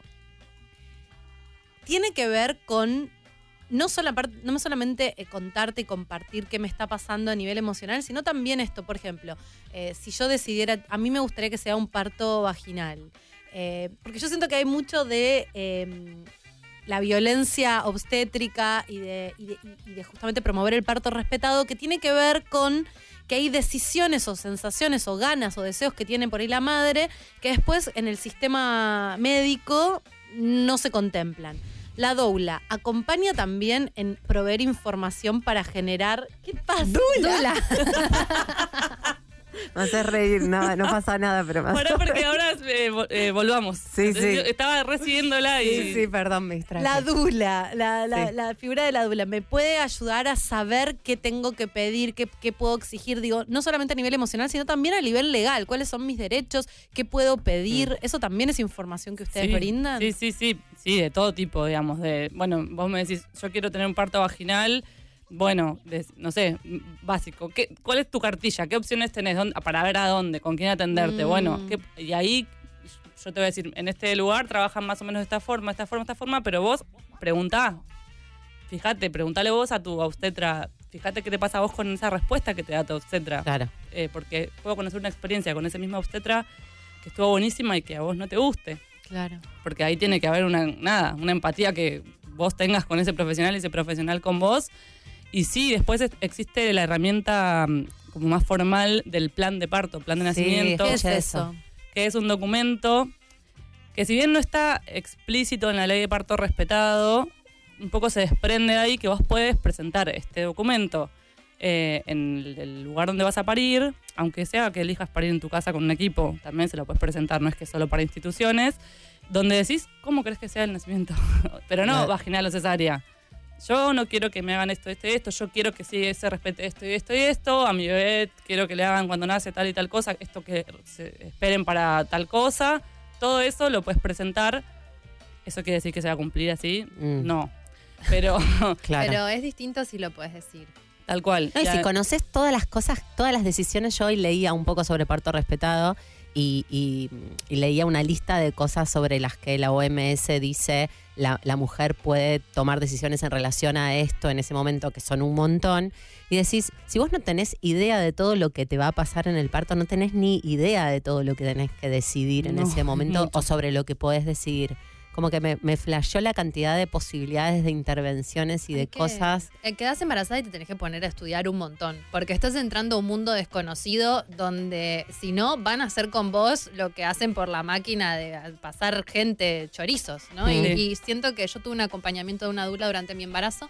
Y mm, la verdad es que para mí fue súper importante. Es muy hermoso. Y hice la, la carta. Yo tuve una cesárea programada porque mi hija estaba en podálica.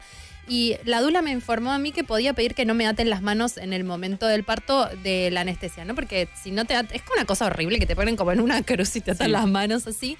Y para mí pedir, y el anestesiólogo me dice, me tenés que prometer que no vas a ver las manos. Yo tipo, te juro, te juro. Y como que lo tuve que compensar, pero todo eso fue por la dula que fue algo muy chiquitito y a mí me cambió porque la pude abrazar a mi hija, si no, no la podía abrazar, Tal cual, la, la podés olerla. La de- podés de solo lejos. como, como Sí, así, sí, te la ponen y le haces así y se la llevan.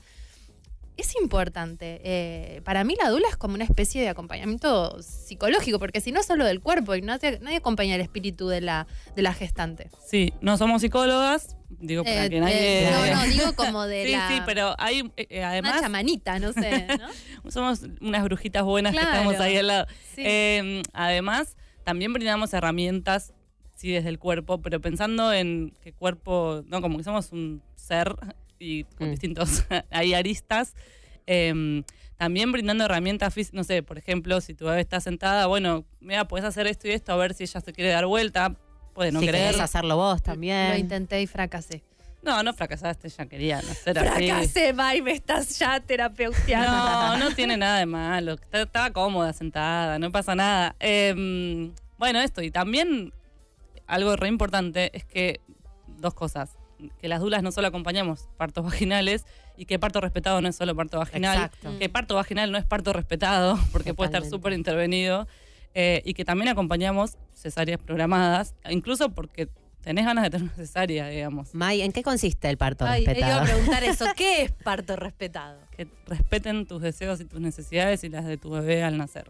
Es tan básico, decís, pero ¿tiene que haber una semana para esto? Sí, porque todo el tiempo se vulnera eso. Mi, pregunta, vos decías, bueno, puedo hacer este documento donde, donde yo digo qué es lo que quiero que pase. Pero ¿quién tiene poder en el momento del nacimiento para decidir? ¿Es- la madre es la que debería tener, eh, no digo el control, pero la última palabra en todo lo que pase, o por ahí digo, pienso también que puede haber eventualidades, mi mamá es obstetra, mi tipo mi cuñado es eh, ginecólogo, como que estoy en la temática y sé que a veces hay eventualidades que el, equipo médico tiene que decidir en pos de salvar a la madre y al bebé, en el caso de obviamente que haya algo que, que- que se esté yendo de las manos. El punto es que nunca terminás de saber cuándo efectivamente hay una cuestión médica que, que exige pasar por arriba del deseo de la madre o cuándo es, bueno, no sé, quiero... Y qué difícil lo que me estás preguntando, porque obviamente tengo una opinión, pero es una opinión personal y mm, yo creo que la, la menor cantidad de veces hay un problema en el que corre riesgo la vida de bebé y de la, de la mamá o la persona que esté gestándole. No son la mayoría de las veces, pero sin embargo, la mayoría de las veces hay sobreintervención sobre el cuerpo de esa persona que está gestando y pariendo y la que están haciendo porque no sé, no sé si tienen miedo de que sí suceda algo, eh, no sé, Eh, me parece que en las instituciones también, eh, como inevitablemente vas a estar en una situación en la que va a haber más personas, o sea, no es fisiológico 100%, sí, somos Claro. mamíferas, somos, bueno, no solamente somos eso, porque vivimos en una sociedad y elegimos ir a parir a una institución. Y bueno, y eso nos implica entender que va a haber otras personas y que, bueno, que ojalá nos respeten un montón, nos merecemos que nos respeten, pero también quizás no estoy corriendo riesgo de vida mi bebé y yo, pero al lado sí, y tienen que apurar mi nacimiento porque mm, tienen que ir, no sé, no, no sé, digo, de- hay infinitas posibilidades. Mm. Eh, estoy segura que no son la mayoría de los casos en las que está en riesgo la vida de, las de las personas. que se pasa por encima de los deseos de la madre por cuestiones que no tienen que ver necesariamente con una urgencia médica, No. sino con que, como, que funcione o que o resguardarse extra por si pasa algo. Sí, el- los protocolos, el sistema, los tiempos institucionales. O sea, vos entrás a una institución y empieza a correr un reloj. Si Mm. vas a, a un trabajo de parto, digo, ¿no? Si vas a una cesárea programada es distinto, pero porque ya está claramente puesto el reloj. Pero cuando vas a un parto vaginal, empieza a correr un reloj. Hay distintos relojes. Y, Sí. y supongo que también depende de también lo que esté pasando en otros, con esto que decía, ¿no? En la sala de parto de al lado, qué sé yo. Entendiendo que sí, hay veces que es ultra necesaria la intervención y la celebramos, ¿no? Como Claro. que no es que, no, no, fuera, fuera médicos. No, de hecho, digo, las mujeres hoy paren y no tienen tanto riesgo de morirse como hace 50 años o 100 años cuando, bueno, morían mucho más, eh, ¿no es cierto? Me En estás mirando, partos. estoy sintiendo que me estás diciendo como, No lo sabemos. quizás no era tan así, a ver. No, no, no, había un montón. De, mi familia sucedió eh, Ah, ¿de en generaciones anteriores. eh, ¿Muerte en partos? Sí, ahí al- en breve na- nació con vida y no. Pero mm, también la sobreintervención genera Problemas. muertes. muertes. O, o o sea, problemas también. Sí, bueno, eh, que, que después termines teniendo, bueno, consecuencias. Hoy eh, lo que pude escuchar cuando venía de los implantes, ¿no? Como no te dicen los riesgos y las Claro. consecuencias, ¿no? Los efectos adversos. Tampoco te lo dicen de todas las intervenciones que te hacen. Hoy, eh, hoy mm, preparándome para esta conversación, leía o, o- o miraba videos de parto respetado y una de las cosas que decían es que eh, eh, nadie te dice esto tampoco pero de que por ahí la primera intervención desencadena 20 intervenciones necesarias más, ¿no? Cada intervenciones que le dicen. la cascada de intervenciones y por ahí no estar informado y vos pensás que es simplemente eso y después eso condiciona todo lo posible hasta el final del parto, como eh, y también escuchaba esto del reloj, ¿no? Como que hay un protocolo y pensaba que lo del parto respetado en definitiva es eh, permitir la singularización de un momento muy importante de un cuerpo que tiene un tiempo y un proceso de, de parto que por ahí no es el de una hora, un, un centímetro de dilatación, ¿no? Eso seguro que casi nunca se cumple, de hecho. O sea, no sé, no- no- ni me importa el porcentaje, porque no somos un porcentaje. Exacto. Y además vamos a nacer una sola vez. Y vamos a parir a esa persona una sola vez. Podés tener cinco hijos más o no. Pero esa experiencia es única y no se puede volver atrás. Mm. Y cada cuerpo es único, ¿no? Pensaba en esto, como de que el ritmo y la respiración y... ¿Quién contaba el otro día que alguien dijo, necesito irme a descansar? En un momento haciendo trabajo de parto, como que los mandó a cagar y dijo, me voy. Ay, ¿no, me estaba con vos? No. Bueno, no sé, pero que una mina que estaba teniendo un parto bastante respetado o estaba muy consciente de la, de la posibilidad de tomar decisiones en el medio del trabajo de parto, dijo, me voy a, me voy a tirar y me voy a acostar. Ah. Bueno, no, no me acuerdo. pero May. se puede. May, tenemos que ir cerrando. ¿Hay algo que tengas ganas de compartirnos? ¿Algún mensaje para todas nuestras oyentes? ¿Dónde pueden conseguir más con- información también? Con tu no? trabajo. Bueno, la verdad es que lo bueno es que hoy en día hay un montón de información. eh, nos dedicamos a compartir mucha información. Yo creo que quien tenga la posibilidad y el deseo de tener una dula, porque la información, lo que dije antes, la información es un montón, está bueno, podemos acceder, pero a veces eh, nos abruma y tampoco nos permite tomar las mejores decisiones para nosotros. Entonces, el acompañamiento más singular te permite con las herramientas que vos tenés tomar las decisiones que vos podés en ese momento, que no son las que vas a poder después ni las que pudo tu vecina. Eh, entonces me parece que está bueno como, bueno, ¿qué voy a decir yo? Eh, que está bueno tener una dula. Obviamente. Así que se los recomiendo un montón. sí, sí. Bueno, gracias. La pueden encontrar a May en arroba maydula. Dula. Muchas gracias por haber venido. Gracias a ustedes por invitarme. Bueno, amigos, amigas, nos tenemos que ir yendo. ¿Cómo la pasaron? Muy bien. Muy random, muy bien. Me quedé mal con el tema del vestido de novia y la comunión. Es algo que siento que ahora nos Hay que tenemos charlar, hablar, hay porque que además charlar. después dijiste mañana tengo un hijo. O sea, vos estás tirando mucha Pero ustedes data. me parece, no, ustedes están leyendo cosas que demasiado, demasiado. Y bueno, cuando una este, es así, que interpreta todo, interpreta todo, amiga. Bueno, muchas gracias por estar del otro lado. Nos vemos el eh, miércoles que viene. No, no, se sabe. Estemos Ah, atentos. esto es importante. Nos vemos con todos les oyentes que mandaron mensaje y que se ganaron las entradas en la fiesta de. Vorterix por los No. 10 años de Vorterix. No sabemos si vamos a tener programa por el tema de la fiesta. Entonces, eh, si no estamos acá, estamos atentos. abajo bailando. Así que este capítulo, este programa lo van a poder ver en nuestro canal de YouTube, en youtube.com barra concha podcast en breves instantes. Sí, nada y más. nos quedamos ahora con Luquita Rodríguez y compañía en Par en la Mano. Vamos a escuchar Born This Way de Lady Gaga, la Queen.